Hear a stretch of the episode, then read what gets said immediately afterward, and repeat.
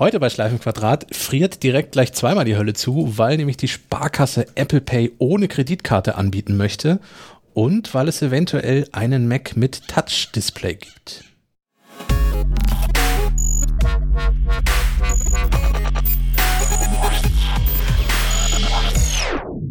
Herzlich willkommen zu einer neuen Episode von Schleifenquadrat, Schleifenquadrat 68. Heute in kleiner Besetzung mit Kaspar von Alverden und mir, Sebastian Schack, dafür aber mit Interviewgast. Der kommt aber später erst. Ich bin, bevor wir dazu kommen, hinreichend überrascht. Du hast äh, entgegen deiner üblichen äh, Art die, die Aufnahme gestartet, obwohl keine gerade Zahl auf unserem Aufnahmemonitor zu sehen war. Ja. Was ist los mit dir heute? Stimmt was nicht? Hast du schlecht geschlafen? Es, war zu weit entfernt. Ich wollte jetzt nicht noch 30 Sekunden warten, dann wären wir. Das stört dich doch sonst auch nicht. Ja, das, das stimmt. Also für, für, für alle, wir sitzen hier manchmal zehn Sekunden schweigend und gucken auf diese Uhr, bis eine gerade Zahl kommt und äh, der liebe Herr Schack dann anfängt zu reden, weil, weil er nur zu einer geraden Zahl starten möchte, normalerweise. Ja. Oh Gott, wahrscheinlich wird die Episode eine Katastrophe. Ja, weil wir eben nicht. Ja gut, aber wenn das so ist, dann müssen wir ja, woran liegt, woran es liegt. Ja, das sind ja 29 Minuten und 51 Sekunden. Das, oh, das kann nicht, das kann nicht gut werden. Es, es liegt dann nicht daran, dass Herr Möller fehlt und solche Dinge, sondern es liegt einfach schlicht und ergreifend daran, dass, dass wir falsch mit dem falschen Bein quasi aufgestanden sind. Ja. Dabei ist doch eigentlich alles gut. Findest du? ja, ich, zumindest mein, das erste Thema, mein so, erstes Thema. Also ja, deins, irgendwie- deins ist ein, dein, dein Aufregerthema der Woche. Der, er- das erste ist äh, tatsächlich eine, eine Auflösung der Woche. Es ist ein, ein Beruhigungsthema der Woche quasi. Ja, entspannt, entspannt. Ihr erinnert euch daran, dass ich so ein bisschen Ärger mit meinem Monitor hatte. Ähm, für Menschen, die Schleifrad nicht regelmäßig hören, mein Setup zu Hause ist, ähm, das MacBook hängt mit einem ähm, Thunderbolt-Kabel an einem Thunderbolt 3 Dock der Firma Elgato. Daran hängt jede Menge Gedöns, unter anderem ebenfalls äh, mit einem USB-C-Kabel angeschlossen, ein Monitor. An diesem Monitor, der hat USB-Ports, hängen wiederum Geräte dran. Und es war über Monate hinweg so, dass wenn ich das MacBook in Betrieb nehme, der Bildschirm schwarz bleibt, aber die Geräte, die an dem Monitor dranhängen, funktionieren. Zum Beispiel eine Webcam. Ähm, das hat sich jetzt irgendwie geändert. Und ich weiß nicht wieso. Und das ist ähnlich frustrierend, das Problem an und für sich. Ähm, was ich gemacht habe, und vielleicht hast du ja eine Idee, was passiert sein könnte, aber was ich gemacht habe, ist, ich habe irgendwann zwischendurch mal ähm, mein Mac komplett neu aufgesetzt, also auch nicht aus einem Backup hergestellt, sondern als komplett neues Gerät eingerichtet. Danach ging das aber noch drei Tage so weiter wie gehabt. Und seitdem, es war von Samstag, von Freitag auf Samstag der vergangenen Woche, ähm, ist es nicht mehr aufgetreten. Ich bin jetzt auch nicht jeden Tag da im, im Homeoffice-Büro, aber es geht immer und immer auf Anhieb. Also wenn es jetzt direkt nach dem Neuaufsetzen gewesen wäre, dann hätte ich gesagt, ja, typische äh, Level 1 Support, das IT-Aufgabe, äh, erster Schritt neu starten, wenn das nicht geht, neu aufsetzen. Ja. Ähm, ja, aber da das drei Tage noch gedauert hat, bis ich das jetzt wieder eingekriegt hat, würde ich glatt sagen, da ist irgendwie der Wurm drin. Aber wie, wie und in welcher Form? Vielleicht hast du in dem Fall auch einfach ein Montags-MacBook, kann das sein? Pff, möglich. Also es gibt auch sonst keine Software-Updates. Also ich habe diese Elgato-Software habe ich nicht installiert. Die spielt also auch, also die hat nie was gemacht für mich. Deswegen habe ich die auch nicht mehr installiert jetzt. Die spielt also auch keine Updates auf dieses Dock ein. Der, der Monitor an für sich ist auch nicht irgendwie super duper smart. Der hat auch noch nie nach einem Update verlangt. Ähm, Vielleicht war es die Luftfeuchtigkeit. Ja, wer weiß das schon. Hat sich am Wetter was geändert? Hast du da mal geguckt? Stand der Mond im dritten Haus? Das ist wirklich dieser Komet, der jetzt hier vorbeifliegt. Ja, und ich habe vor ein paar Tagen, das ist jetzt auch wieder für einen Podcast unglaublich spannend, weil ihr das nicht sehen könnt. Im Moment sind Saturn und ich glaube äh, Saturn und Jupiter äh, sind der Erde sehr nah. Und ich habe beide mit meinem iPhone fotografiert. Äh, und ich zeige dir jetzt dieses unglaublich aufregende Ergebnis. Uh, ja. Auf dem Bild ist zu sehen ein etwas größerer heller Fleck und ein etwas kleinerer heller Fleck. Ähm, Jupiter hat der ja nun deutlich größer ist als so manch anderer Planet bei uns im, ich glaube, ist es nicht sogar der größte? Ich strotze hier jetzt wieder mit Weisheit. Ähm, ist auf alle Fälle mit bloßem Auge im Moment, ich glaube, immer noch am Himmel auch zu sehen. Und Saturn stand, naja, wenn man den Daumen ausstreckt und hinhält, einen Daumen breit davon entfernt. Ich hab, wir laden einfach beide Bilder in, in die, in die Shownotes mit rein. Das ist ich habe Idee. ich hab gestern nämlich ein Foto gemacht, weil gestern war äh, über Altenholz ein relativ sternklarer Himmel. Ich, ich, ich airdroppe dir das jetzt gerade, dann musst du Äh, kurz. ja, habe ich, hab ich angenommen. Sehr gut. Ähm, ich stand gestern mit einer, einer Kamera, die ich mir geliehen habe von jemandem, der Ahnung von so Geräten hat und vernünftige Kameras besitzt, ähm, nämlich in meinem Garten und habe diesen, diesen ollen Kometen versucht zu fotografieren. Und ja, das Bild ist wirklich, ich habe da noch mal ein bisschen was dran gedreht hinterher, damit man das, das richtig gut erkennt. Aber es gibt ein Bild Ja, von das diesem, ist- diesem Kometen. Das ist besser als, ich habe dann nochmal volle Latte an den Saturn, äh, an den Jupiter rangezoomt. Äh, es wird halt auch nicht besser. Es hätte halt auch alles sein können. Ich habe das auch, es ist auch alles fake. So, es ist irgendwie um, um 90 Grad gedreht, äh, damit es irgendwie aussieht, als ob er Runterfällt. fünf über den Himmel fliegt. Und naja, und da ist noch viel, viel iPad-Software-Magie reingeflossen. Aber wir, wir schmeißen das in die Shownotes und ähm, Ich habe da auf alle Fälle mein altes Teleskop vermisst. Ich hatte nämlich früher eins. oh, Und äh, damit konnte man wunderbar auch den Mond beobachten und so. Ich glaube, ich hätte den Jupiter zumindest, also es gibt ja auch so Aufsätze für Smartphones für so Teleskope. Das Ja. hätte ich, hätte ich mir in dem Fall, hätte ich das gewusst, hätte ich da irgendwie mal geguckt, dass man sowas mal, weil damit kriegt man, glaube ich, den Jupiter sogar einigermaßen und nicht mit den, mit dem zehnfach digital Zoom von meinem iPhone 10. Mit dem Huawei P40 Pro wäre das wahrscheinlich problemlos gegangen. Da hätte ich den, den Bildschirm füllend, hätte ich den, hätte ich den Jupiter draufgekriegt. Ja gut, ähm, wir sind von deinem Monitor zu Jupiter gekommen. das, das ist also deine Theorie. Mein, Ja. mein Monitor ist planetenfühlig. Ja, dass der, wie gesagt, dass da irgendwie die Planetenstellung gerade so war. Du, es gibt ja auch ein Apple Watch Face, wo du die Planetenkonstellationen siehst in Echtzeit. Oh, Und das oh heißt, ja. das könntest ja. du mal äh, anmachen ähm, und dann mal schauen, ob das was mit dem Monitor zu tun hat. Es gibt übrigens, damit sind wir gerade schon in die Nähe gerückt, den äh, vielfach von einer einzelnen Person geäußerten Wunsch, dass wir in diesem Podcast über Aliens sprechen sollten. wir sind schon mal bei Planeten angekommen. schon mal der halbe Weg. Über Alien, über, über die Kinoreihe oder über, über die, die Lebewesen? Die, die vermeintlichen Lebewesen. Okay, also machen wir jetzt, machen okay, ein, ein Alien-Podcast, das wäre auch nochmal was. Ja, wir müssen uns mal irgendwie ein Spiel raussuchen, was eine Brücke da einschlägt oder sowas vielleicht.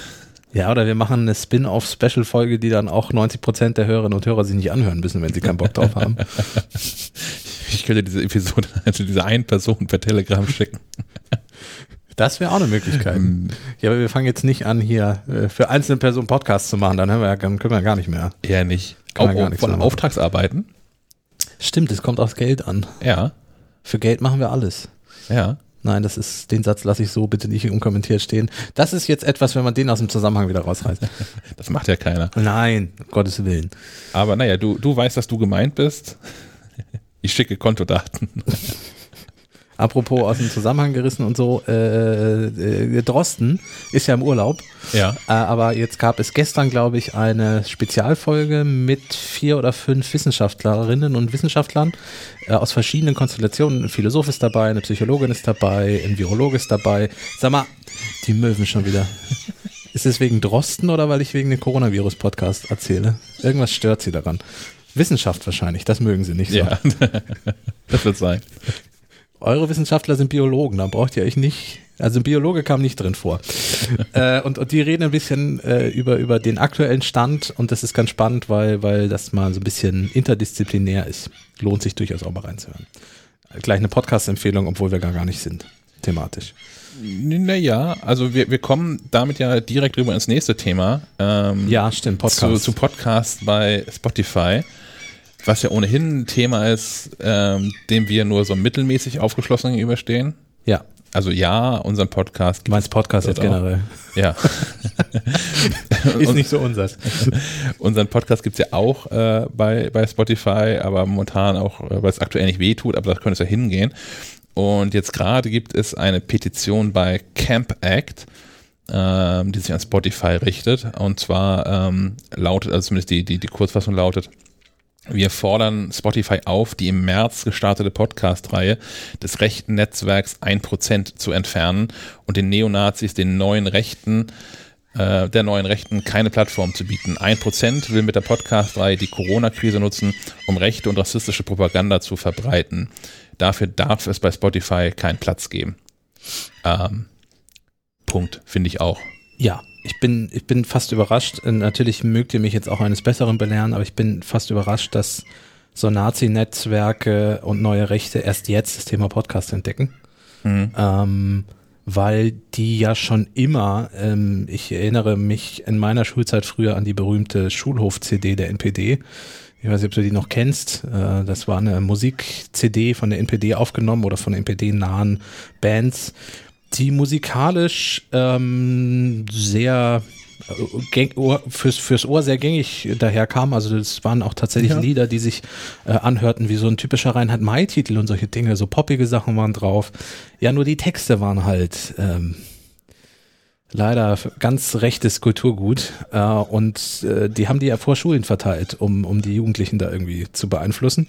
Da passt dann natürlich so ein Podcast irgendwie wunderbar mit ins Bild. Ist, wie gesagt, ich kann auch sein, dass das einfach an mir vorbeigegangen ist, aber ich wundere mich, dass sie es jetzt erst für sich entdeckt haben, das Medium. In der ähm, Camp Act Petition wird noch geschrieben, Initiator und Moderator des Podcasts ist Art Nowak, ein ehemaliger Aktivist der völkischen Gruppe Identitäre Bewegung. Zu seinen Interviewpartnern gehörten bisher unter anderem der AfD-Rechtsaußen Björn Höcke, der ehemalige österreichische Innenminister und FPÖ-Scharfmacher Herbert Kickel sowie Oliver Hillburger, der Kontakte zu Unterstützern des NSU pflegt. Also eine völlig entspannte Truppe. Ja. Ähm, und hat Spotify sich irgendwie dazu geäußert oder? Ich habe dazu nichts gefunden. Also ich habe heute Morgen nochmal geguckt ähm, und es gibt auch, äh, also zum einen hätte ich erwartet, dass Camp Act das weiterreicht, wenn Spotify was dazu äußert.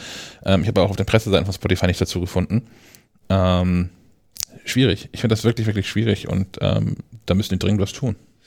Äh, ich würde glatt sagen, nach dem Podcast schreiben wir auch mal hin an Spotify und bitten um eine kurze Stellungnahme. Ähm, ja, und, und erzählen dann nächste Woche im Podcast auch nochmal, ob da was kam und was da kam. Ja. Mm, ich, ich will jetzt überhaupt nicht spekulieren. Ich kann mir nur vorstellen, dass die sagen, dass sie ja nicht der Host von dem Podcast sind, sondern das quasi nur durchreichen. Äh, aber das, das wird man, wird man sich anhören müssen, was Spotify dann eventuell uns erzählt. Ja, aber selbst dann, wenn man so eine Plattform anbietet, hat er auch so eine gewisse, gewisse Pflicht. Ja, so, und das auch gerade so in, in, Zeiten von, ähm, wo wir so MacLive auch mittelbar haftbar gemacht werden können für Kommentare, die auf maclive.de geschrieben werden von uns nicht bekannten Nutzern. Ähm, das wird ja auch in Abwandlung für Spotify gelten, indem sie Zugang zu, zu den Podcasts gewähren. Definitiv. Also, also ich bin ja kein Jurist, aber das fände ich nur fair. Äh, wie gesagt, da bleiben wir dran, halten euch auf dem Laufenden. Ja. Ja. Und hoffen, dass das nicht mehr lange ein Thema ist. Äh, ein Thema, was schon länger eins ist und was uns immer wieder begleitet, seit zwei Jahren, glaube ich, inzwischen. Drei oh, über. Ich glaube, seit 16 ist, glaube ich, los. Echt? Ja. So lange schon? Ich glaube schon. Ähm, ja, Apple und Irland und die EU und äh, es geht um eine ganz kleine Portokasse.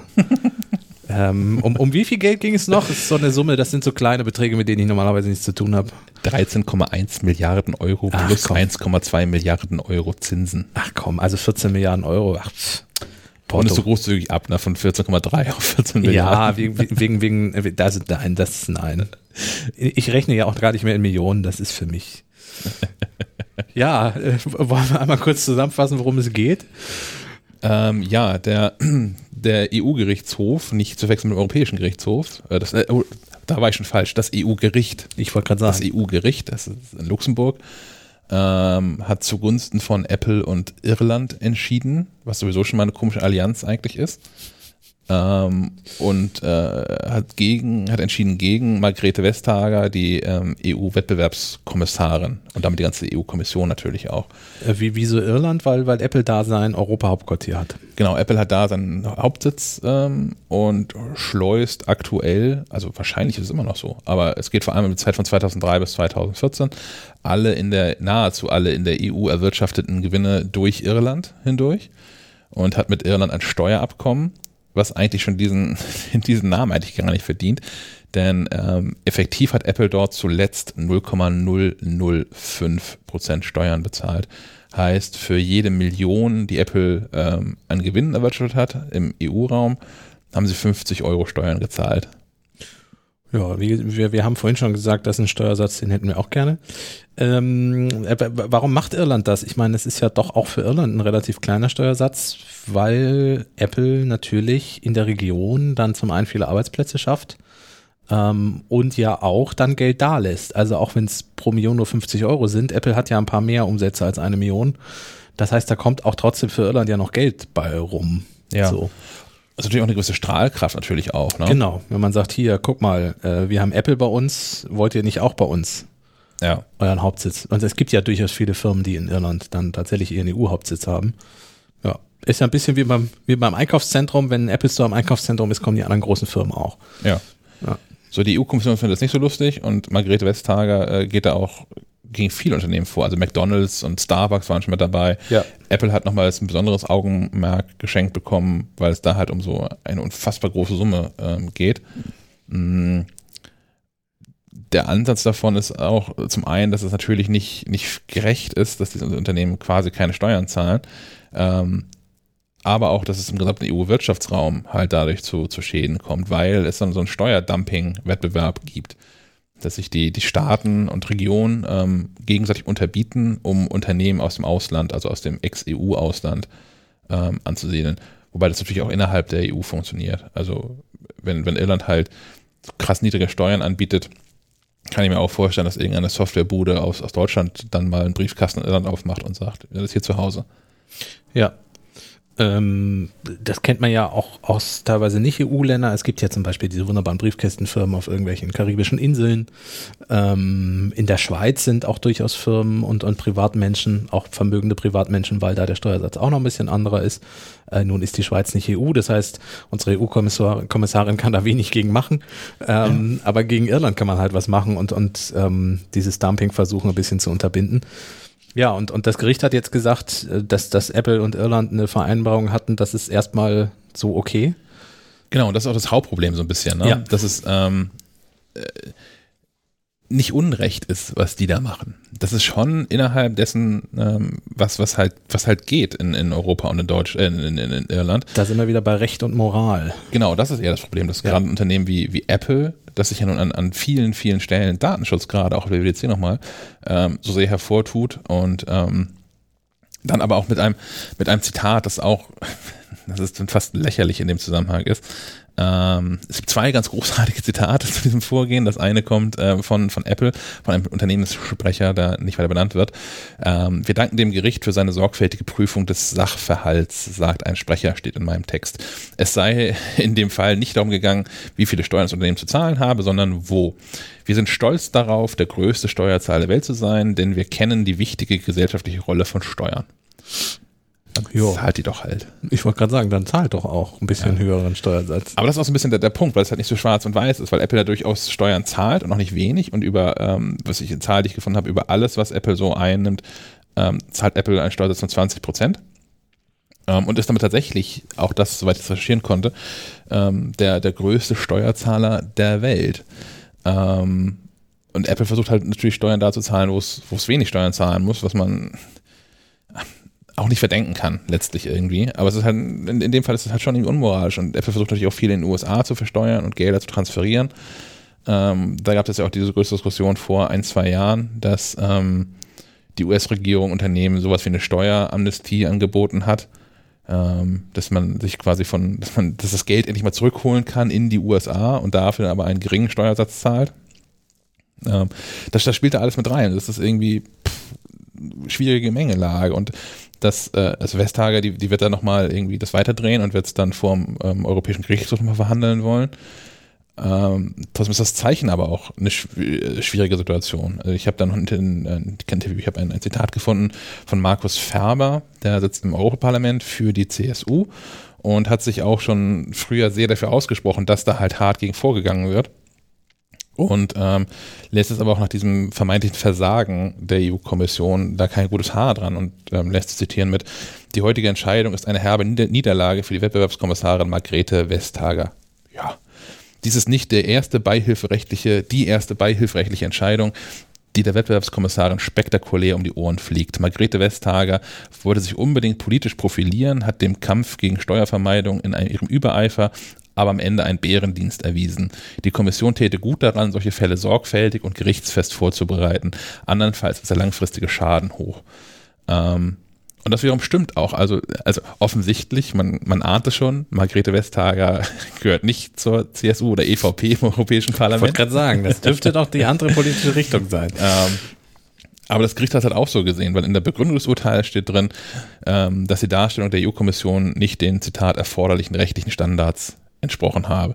Und das ist also gerade bei diesem Fall, wo es um so unfassbar viel Geld geht und wo es auch echt Symbolwirkung gehabt hätte, ist das schon peinlich. Ist, ist ein bisschen wie so ein neuer Bußgeldkatalog von unserem Verkehrsminister, ne?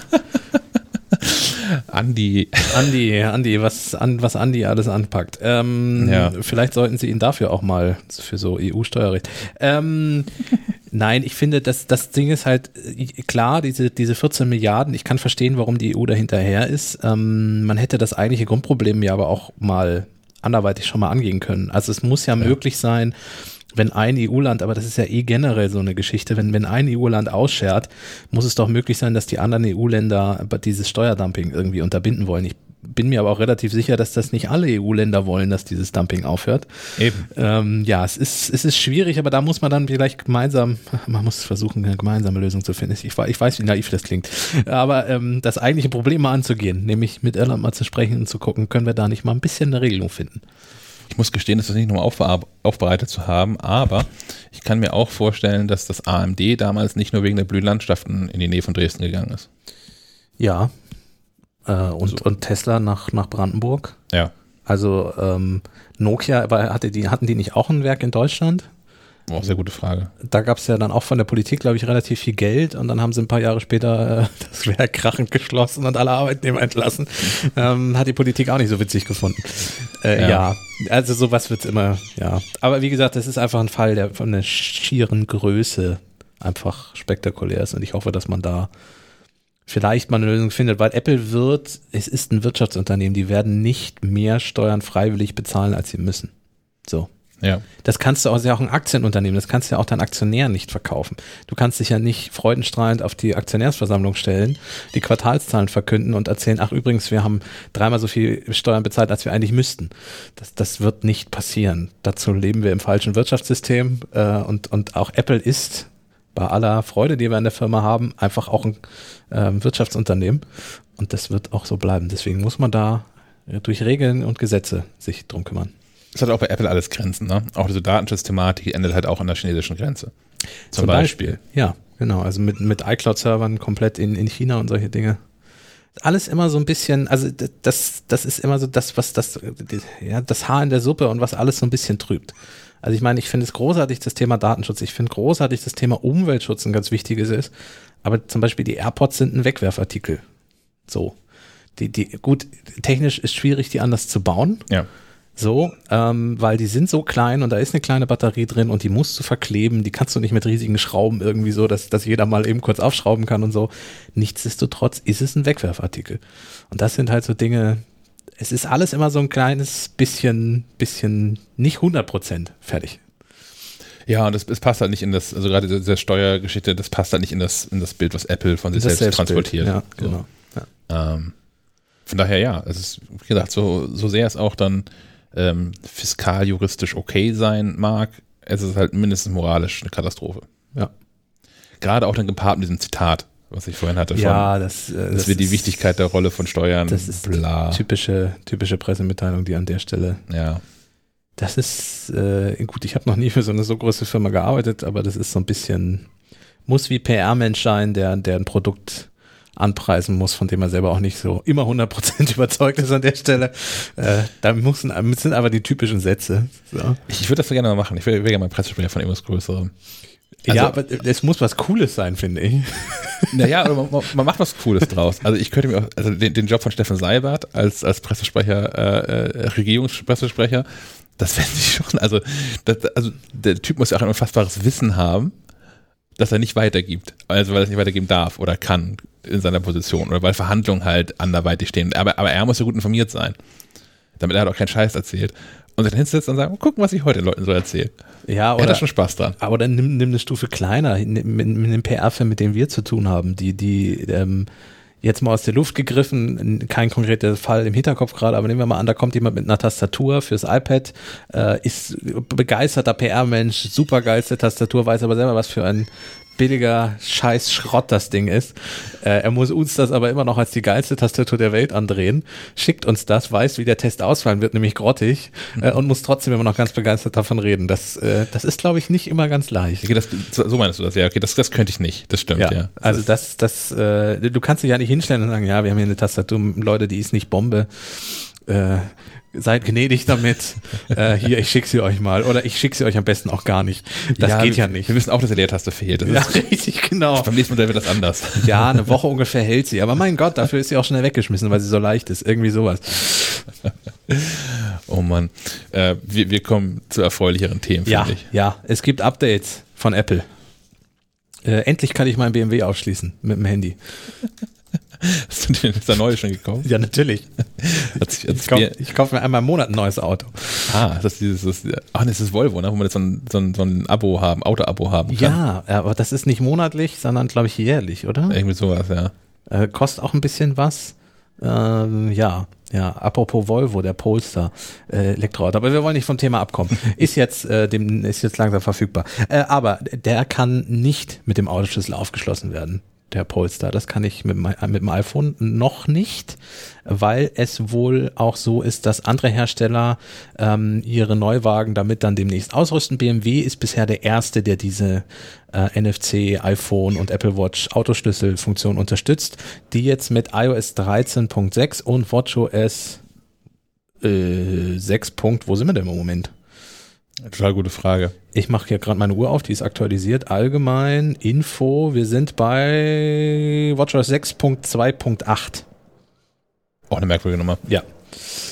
Ähm, ja, heißt im Grunde, ich kann mit meinem iPhone an mein BMW gehen. Im Moment ist es ein 5er BMW, glaube ich, der das bisher unterstützt. Der auch nur der, das ist genau ein Automodell. Es ist bisher ein Automodell, das wird für alle Modellreihen oder fast alle Modellreihen von BMW demnächst auch ausgerollt und soll wohl so sein, alles, was du ab Juli 2020 bei BMW kaufst oder bestellst, in Anführungszeichen, hm. ähm, wird die Funktion äh, sehr wahrscheinlich haben. Ähm, es gibt ein oder zwei Modellreihen, glaube ich, die das, die das nicht haben. Ich glaube, irgendein SUV. Ähm, frag mich auch nicht, warum das so ist. Vielleicht, weil da demnächst eine Neuerung ansteht oder so, keine Ahnung. Ähm, aber die, die BMW sind von sich aus wohl schon darauf auch vorbereitet, dass sie mit so NFC-Handy-Autoschlüsseln funktionieren. Einfach iPhone an die, an die Türklinke halten und dann kannst du das, äh, das Auto entsperren. Dann musst du das iPhone in die Ladeschale im BMW legen und dann kannst du den Motor auch starten. Und du kannst, und das ist das Spannende, ich könnte jetzt mein BMW an dich freigeben und sagen, äh, Shaki darf den mit seinem iPhone auch öffnen und starten, aber ich möchte nicht, dass er schneller als 120 damit fährt. Weil der Wagen ist ganz neu. und das ist auch der wirklich spannende Part. Ja. Weil also bis dahin, ähm, ich muss gestehen, ich habe mich mit dem Thema nicht so ausgiebig befasst. Bis zu dem Thema bin ich beinahe weggenickt. Ich habe seit zehn Jahren, vielleicht dasselbe Auto, fast zehn Jahre dasselbe Auto ich habe so einen Schlüssel mit so einem Funktransponder in der Hosentasche. Ja. Ich muss auch nicht mehr manuell aufschließen. Und ich setze mich einfach das Auto durch den Startknopf und das startet dann. Äh, von da, da ändert sich erstmal nichts an, an Komfort. Aber halt so, so, so ein Auto für andere freizugeben, das finde ich, das finde ich nett. Ja, ähm, ich habe da mal überlegt, wie oft das in meinem Alltag passieren würde. Im Moment so gut wie nie. Äh, aber es gibt ja zum Beispiel sowas wie Autovermietung und solche Dinge. Ja da fände ich das schon spannender, weil diese ganze Schlüsselrückgabenummer und dann musst du es in irgendwelche Briefkästen schmeißen äh, und so. Das wird in Zukunft wahrscheinlich einfach wegfallen. So, also du hast dann die App. Äh, jetzt im Moment ist das noch Zukunftsmusik, aber du hast die App von dem Autovermieter, äh, der, der hast du den Wagen gemietet, schaltest den frei und kannst dann einfach das Auto wieder abschließen und fertig ist die Laube. Das, das gibt's ja auch schon, habe ich gesehen, in den USA mit so Bastellösungen irgendwie. Ja. Du dann ähm, aber auch die, dann die App brauchst von dem, von dem Hersteller und keinen Schlüssel geschickt bekommst oder so. Und dann da irgendwie ist da Technik drin in dem Auto, was das dann freischaltet und sowas. Ja, für diese Carsharing-Angebote in Deutschland geht das ja auch schon so. Aber genau, da kannst ja. du das Auto zum Beispiel, also häufig ist dann im Handschuhfach der Schlüssel oder so. Ja, exakt, ja. Genau, also das ist, ist ja auch so eine halbe Lösung nur. Ja. Das würde dann ja auch wegfallen. Ja, bin mal gespannt. Ähm, ist übrigens so, wenn das iPhone leer ist, her, kannst du trotzdem noch fünf Stunden dein Auto entsperren und äh, starten, weil der Akku wohl noch für fünf Stunden Reserve für den NFC-Chip hat. Hm. Ist eine ganz coole Funktion. Und es geht auch mit der Watch äh, Series 5 und dann wahrscheinlich auch mit der Series 6, die jetzt im Herbst vorgestellt wird. Äh, würde mich wundern, wenn es mit der plötzlich nicht geht. In der Tat. Ja. Ähm, mit älteren Modellen geht es leider nicht. So. Wo ich es auch noch fand, spannend fände, ähm, wo du Autovermietung gesagt hast, es gibt ja auch so mehrere Plattformen, ich habe gerade leider keinen Namen parat, wo man als Privatperson sein Auto vermieten kann. Ja, genau. Äh, wo die dann irgendwie das, äh, die machen die ganzen, das Gedeale mit wer wann wo und dann ist eine Versicherung, die damit drin ist und die zahlt man halt anteilig äh, über die Übervermietungsgebühr. Ähm, zahlt man diese Versicherung damit ab und natürlich das, die Plattformbetreiber auch sich da irgendwie einen Euro raus. Ähm, aber da ist ja auch nochmal nett, dass man nicht irgendwie dann Schlüssel übergeben muss oder so. Weil als Privatperson hat man ja solche Vorrichtungen noch mal viel seltener in seinen Autos als, ähm, als, als, als Six oder so das haben dann vielleicht. Aber das könnte einiges noch mal, das könnte einige Dinge nochmal ein bisschen komfortabler machen und ändern.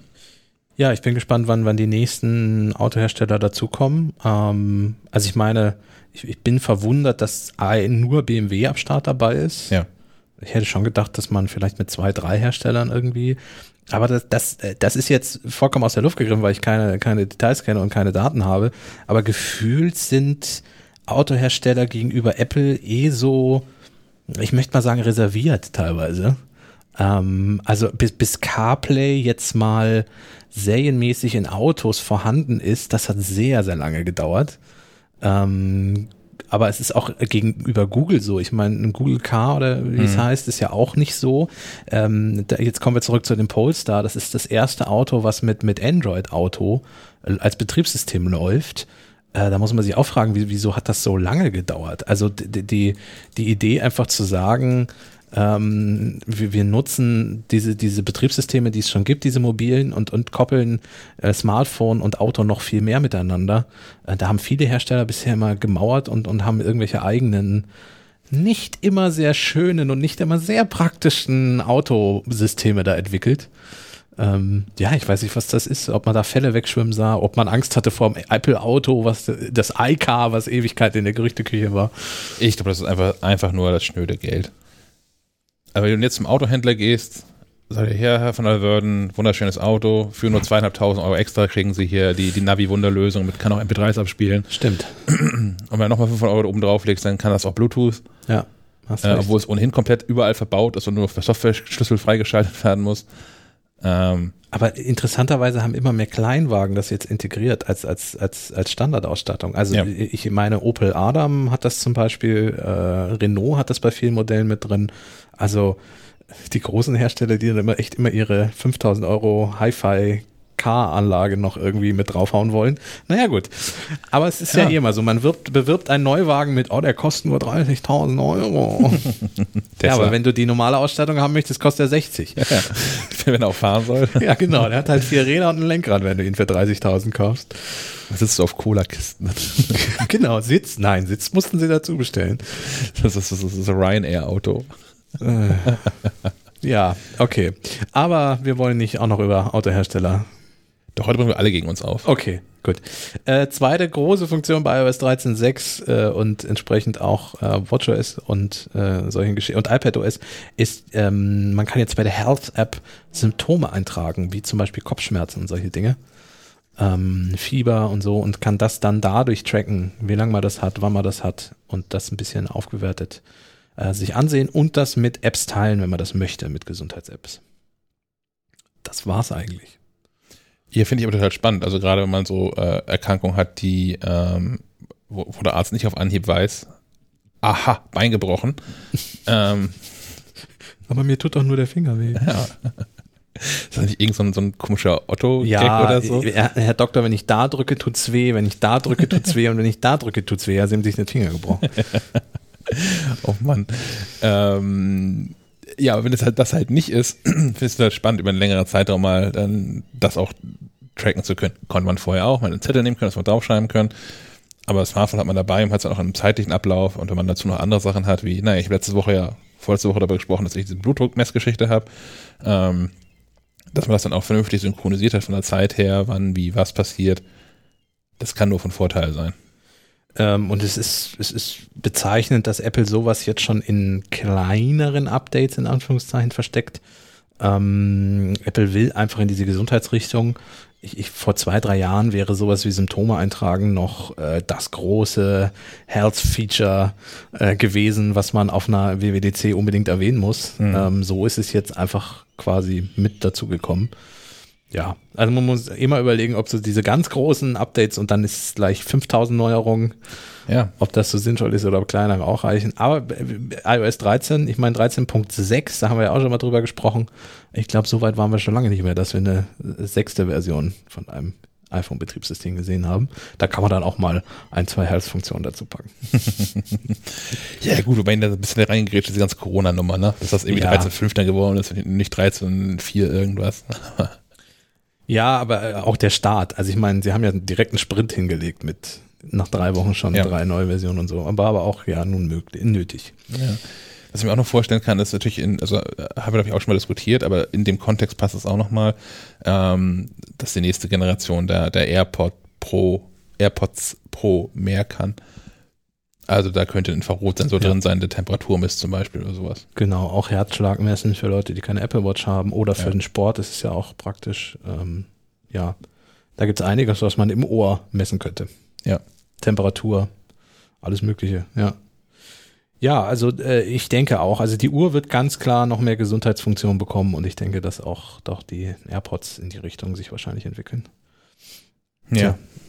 Und dann wird das alles da fester reingeklebt.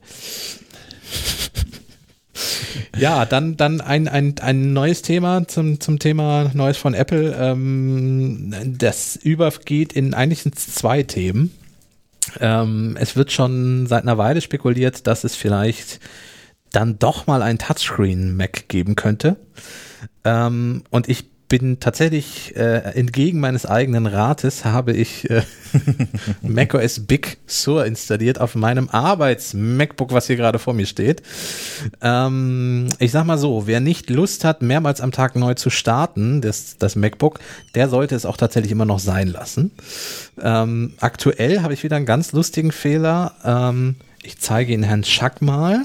Jetzt ist er nämlich doppelt da. Ah. Ich habe auf dem Desktop jetzt nämlich die Möglichkeit, irgendetwas auszuwählen. Also da ist fest reingebrandet. In, in seinem Dropdown-Menü. In meinem Dropdown-Menü steht da Format Doppelpunkt. ZIP-Archiv. ZIP-Archiv oder PDF kann ich noch aus. Nee, alle Dateien. Da oben ist PDF-Dokument oder alle Dateien und darunter ist ZIP-Archiv oder alle Dateien. Faszinierend.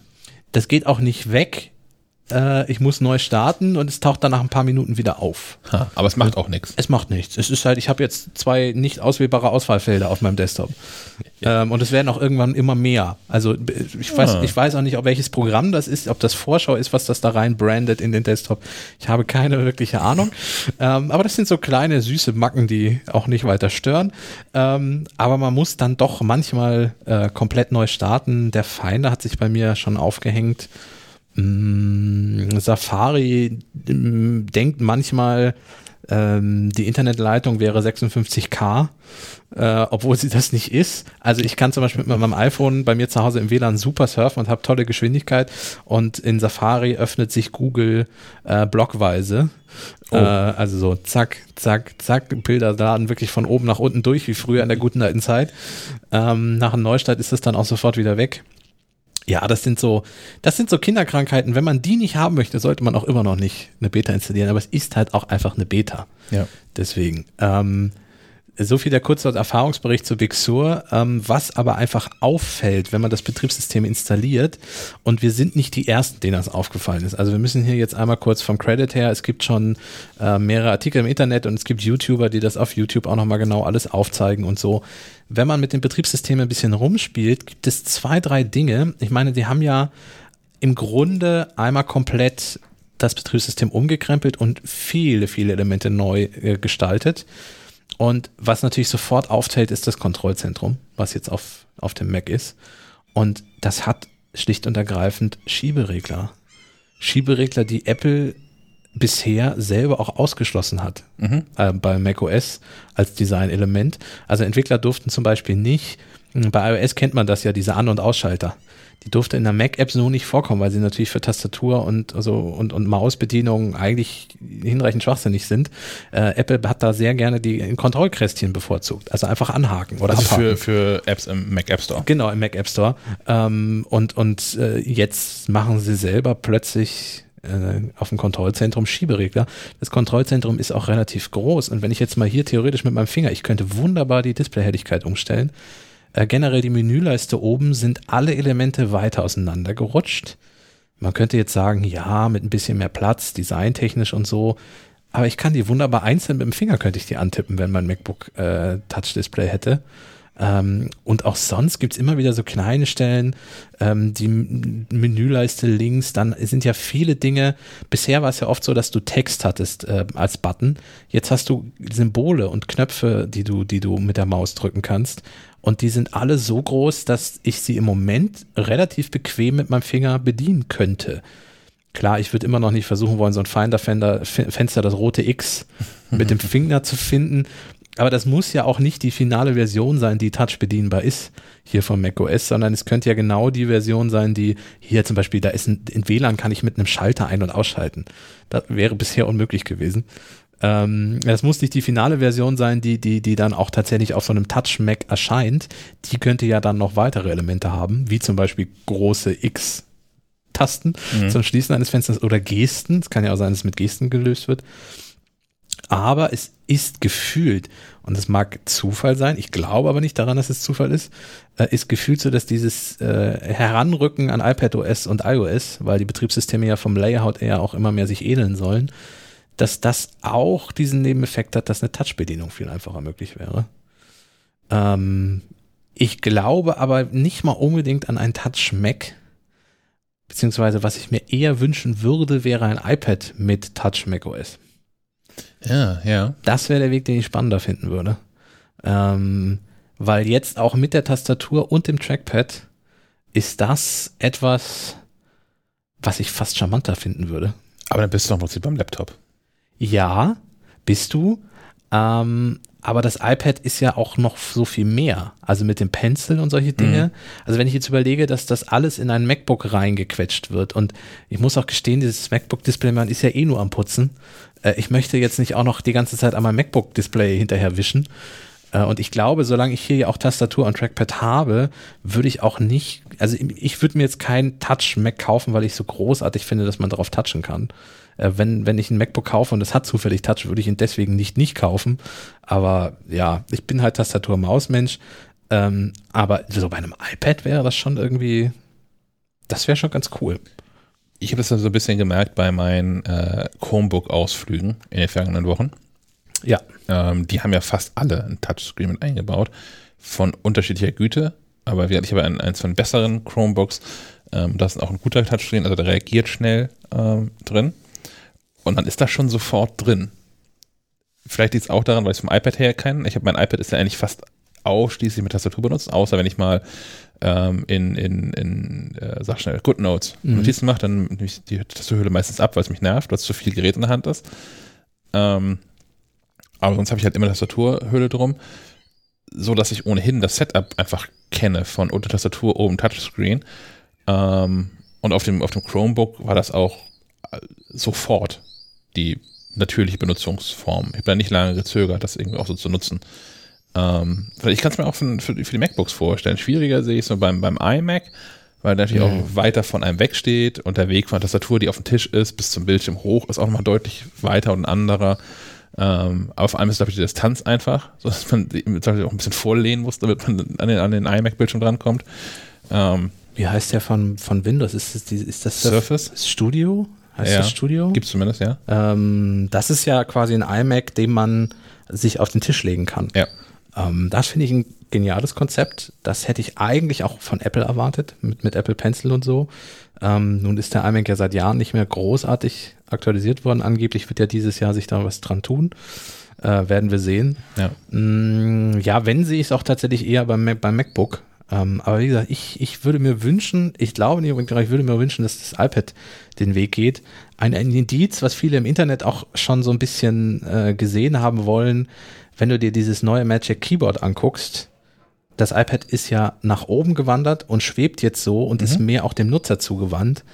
Das, das ist alles, wenn du, wenn du im Hinterkopf hast, man arbeitet da an einem macOS mit Touch, dann ist das iPad das Gerät, was seit, seit ein, zwei Generationen daraufhin entwickelt wird.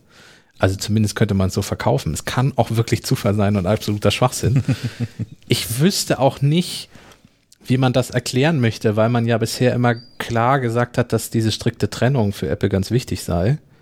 Ähm, ja, Apple erzählt so viel, Tag lang was sowas anbelangt. Also was die schon ausgeschlossen haben. Ja, ja. Und es ist denen im Zweifel auch Benennung und Abgrenzung zu anderen Geräten völlig egal. Ich meine, wie ja. oft saßen wir schon und, und hatten 17 verschiedene iPad-Modelle und 18 Macs und niemand wusste, wer was kaufen soll und so. Sie haben ein bisschen aufgeräumt, aber um ehrlich zu sein, zwischen besser ausgestatteten MacBook Air und weniger gut ausgestatteten MacBook Pro, äh, da haben wir ja auch schon drüber gesprochen, möchte ich als Kunde immer noch nicht unbedingt entscheiden wollen. Und wo ist eigentlich das MacBook?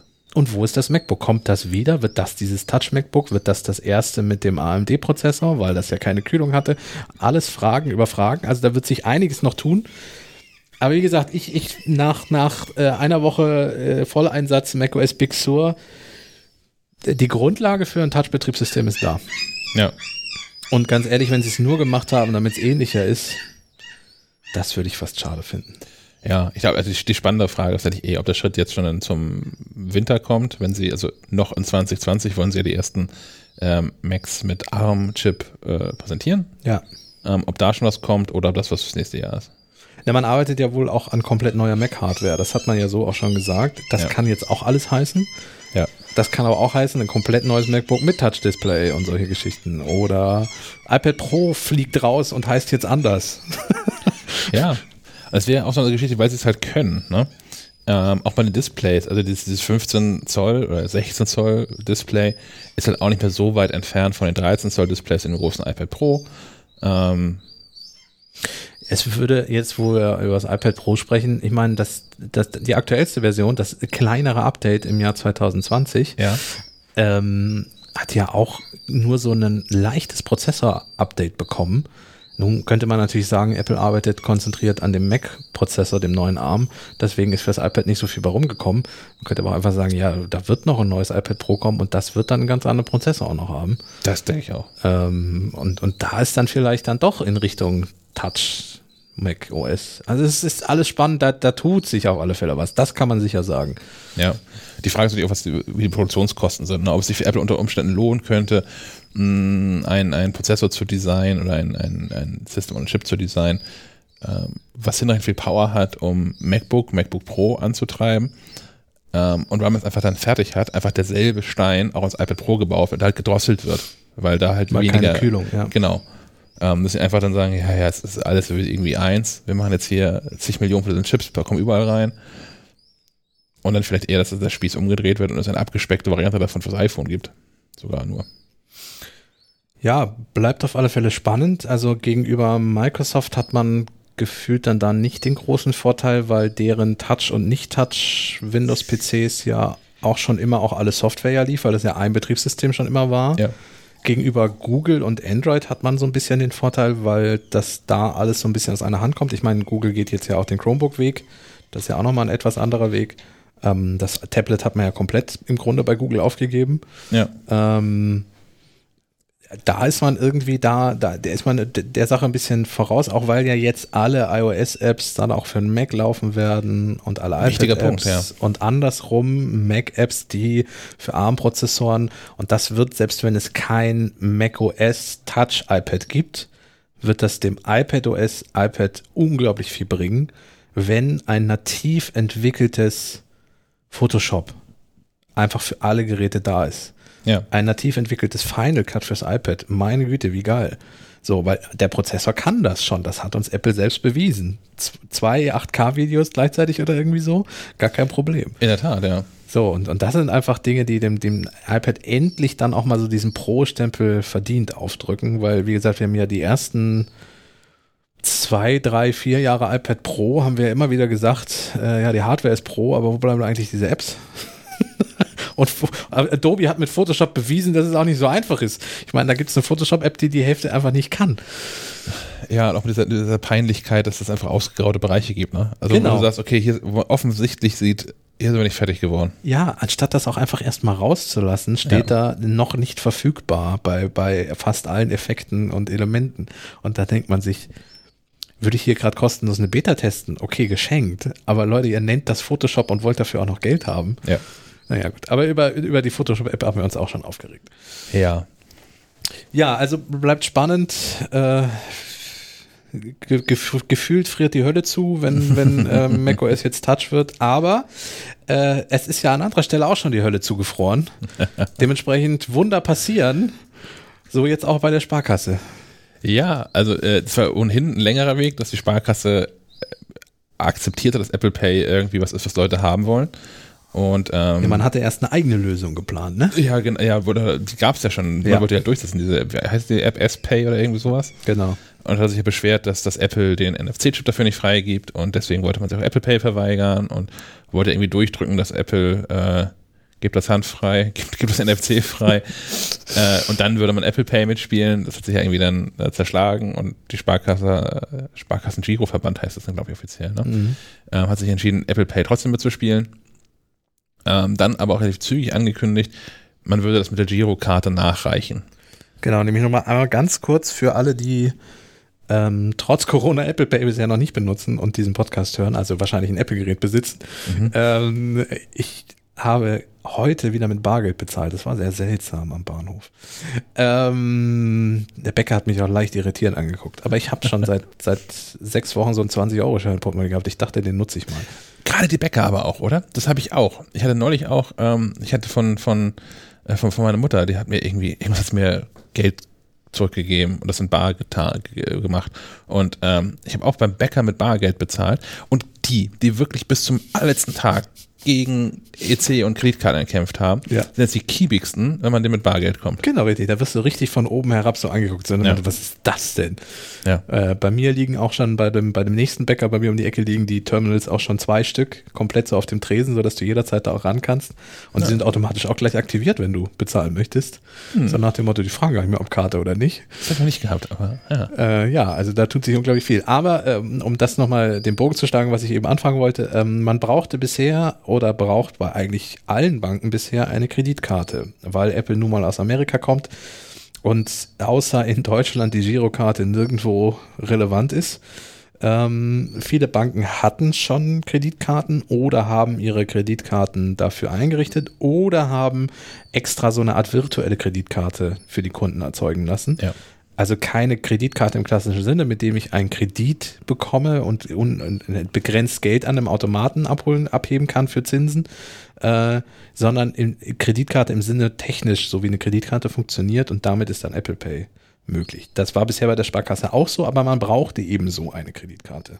Jetzt soll das angeblich alles auch nur mit einer Girokarte gehen. Naja, also die Deutsche Bank hat das zum Beispiel so gemacht. Da konnte man in der Deutsche Bank App, konnte man sich, konnte man auf den Apple Pay Button klicken und dann ist im Hintergrund, und das ging auch in ein paar Minuten, wurde das freigeschaltet, so eine äh, Debit-Kreditkarte, also keine, eine Debitkarte, Kreditkarte, ist der Unterschied, ähm, virtuell generiert und die wurde ins Wallet drüber geschoben. Ähm, Debitcards sind diejenigen, die zwar so ein Mastercard oder Visa-Logo haben, aber direkt vom Konto abbuchen, wo man also nicht ähm, so eine, so eine Zahlungsfristverschiebung hat um Wochen, Monate, je nachdem, wie gut, Ja. wie gut, da, wie gut man Kunde ist bei der Bank. Ähm, und mein Verdacht ist, ich habe da leider nach wie vor trotz Kontakten keine, keine internen Informationen rausbekommen. Mein Verdacht ist, dass die Sparkasse es genauso machen wird, denn ähm, um Apple Pay mit der Sparkassen Girocard zu nutzen, muss die Sparkassen-App auf dem iPhone installiert sein. Ja. Und ich glaube, das Einzige, was die Sparkasse durchgedrückt hat, ähm, wo Apple mit ins Spiel kommt, ist, dass man halt die Girokarte in die Kamera halten kann, wenn man ähm, Apple Pay einrichtet. Und dass dann im Hintergrund irgendwie getriggert wird, aha, Sparkassenkarte, aha, App installiert und los geht das. Ja, und unsere Vermutung ist, wie gesagt, wirklich nur Vermutung, weil wir es nicht wissen, aber unsere Vermutung ist, dass dann diese ganze künstliche Kreditkartenerzeugung und alles im Hintergrund passiert, ohne dass der Kunde das überhaupt mitbekommt, Ja. die Daten dort hinterlegt werden und das dann einfach funktioniert. Ähm, ist ja eigentlich auch fast so ein Apple-liker Weg. Also bei Apple passieren ja auch ganz viele Dinge im Hintergrund, die man als Nutzer gar nicht so mitbekommt. Ähm, ein Beispiel, was mich in letzter Zeit beschäftigt hat, äh, kabellose In-Ear-Kopfhörer Mhm. von vielen Herstellern, äh, links und rechts jeweils mit Bluetooth einzeln gekoppelt mit dem, mit dem Smartphone. Ähm, das machen die AirPods in dem Sinne ja auch. Aber die, man sieht es als Nutzer einfach nicht, weil warum muss ich sehen, dass die jeweils einzeln mit dem Telefon gekoppelt sind? Exakt. Äh, Müssen sie auch, weil wie sollen sie sonst funktionieren? Wie sollen sie sonst ihr Signal bekommen?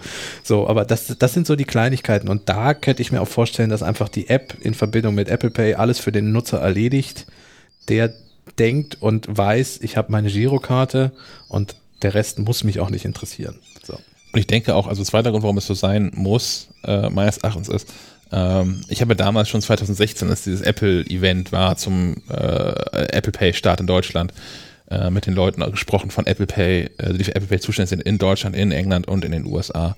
Und ich habe von allen dreien zu hören bekommen, ähm, dass die Girokarte deswegen nicht unterstützt wird, also aus zwei Gründen. Zum einen, weil es eine deutsche Insellösung ist.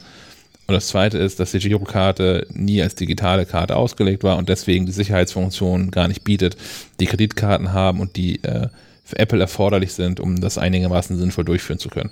Also unter anderem, damit man, ähm, es gibt kein, kein äh, Apple Pay sieht kein äh, Limit vor. Ich, ich könnte mit der, mit der Apple Watch hier zum, zum BMW hinter die Ecke gehen und den BMW bezahlen. Bar oder einen kleinen Schein mit Apple Pay, bitte. Ja. So, da gäbe es kein Limit. Und das an, also anders als bei den Plastikkarten. Ne? Wenn ich äh, mit, mit Plastikkarten kontaktlos bezahle im Supermarkt, beim Bäcker, wo auch immer, ähm, passiert ja regelmäßig, dass man nochmal nach einem PIN gefragt wird, auch bei Kleinstbeträgen irritierenderweise. Äh, Bäcker gerne mal für 2,29 und einen scheiß PIN eingeben. Ähm, aber auf jeden Fall bei größeren Beträgen, wenn man irgendwie über die 25-Euro-Grenze kommt, muss man sicher nochmal authentifizieren.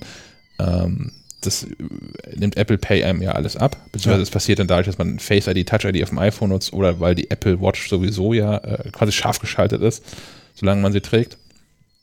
Ähm, und das sind Sachen, die die Girokarte nicht, nicht, nicht hinreichend gut abbilden konnte. Ähm, ja, das, das sind eigentlich so die zwei, drei Gründe dafür, warum ich, wir der Meinung sind, dass da hintenrum eine Kreditkarte erzeugt werden muss. Debitcard. Wenn jemand von der Sparkasse gerade zuhört, der sich damit auskennt und Lust hat, uns einfach mal zu sagen, ja, könnte ungefähr hinkommen, was sie da erzählt oder was für ein Blödsinn, das läuft ganz anders, Ja. äh, sagt uns gerne Bescheid. Das muss auch nicht als Hörerfeedback mit vollem Namen hier über den Sender laufen. äh, äh, uns interessiert es einfach, ob es wirklich so ist, dass, dass es nur die Girokarte ist oder ob da technisch im Hintergrund Ja. ähm, Dinge passieren, sagen wir mal so. Ja, die, die Sparkasse weigert sich vor. Ich habe ja schon angefragt. Also ich kenne jemanden, der hier zumindest in, in, für die Fördersparkasse tätig ist und da auch in höherer Position und habe über den das auch schon mal reingekippt. Ähm, also nicht nur, dass man uns jetzt keine Informationen gibt, aber es ist auch, also ich, ich kriege nicht mal einen Ansprechpartner genannt oder der, der Mensch darf mir nicht mal einen Ansprechpartner nennen, wer dann Ansprechpartner wäre, wenn das denn soweit ist. Dass man dann wenigstens mal auf kurzem Dienstweg äh, sich jemanden für, einen- für einen Podcast angehen könnte, der einem das mal erzählt dann. Ist so ein bisschen der Apple-Weg, hä? Ja, schon. Ja, gut. Also, Apple Pay mit Sparkassen Giro- Girokarte geht auch jetzt schon, ne? Ab sofort. Also kann man. Nee, im Sommer irgendwann, oder? Äh, ich wollte gerade sagen, ist noch nicht. Ja. Okay, gut. Das ist bisher eine Ankündigung, aber äh, inzwischen hat die Sparkasse auch gesagt, dass es kommt. Na gut. Also, Also, es dem, wird kommen. dass es kommen wird. Ähm, aber jetzt, äh, dreieinhalb Jahre später, haben sie gesagt, dass es auch im Sommer tatsächlich jetzt irgendwie kommt. Zweieinhalb Jahre später. Dezember 2016 ging es los. 17, 18, 19, na, dreieinhalb Jahre später tatsächlich. Okay. Ja, äh, wechseln wir zur Hardware, zu einem Produkt, was offiziell auch dann ab dem Sommer verfügbar ist. Vorbestellen kann man es schon. Äh, August, Juli, August gehen jetzt die, die ersten Geräte raus. Ich rede vom Cowboy 3. Wir hatten es auch schon mal hier erwähnt. Ja. Ähm, jetzt ist unser Test abgeschlossen. Das Cowboy, das Vorserienmodell ist wieder zurück auf dem Weg nach Belgien. Ähm, Jetzt ja, im zweiten Anlauf. nachdem die Spedition dann jetzt das richtige Paket mitgenommen hat. Ähm, das, äh, ja, wir gehen nicht zu sehr ins Detail. Äh, es war eine Verkettung unglücklicher Umstände, sagen wir einfach so. ähm, ja, und, und ähm, drittes Modell, äh, wie gesagt, dritte Generation, wir hatten die zweite schon mal da.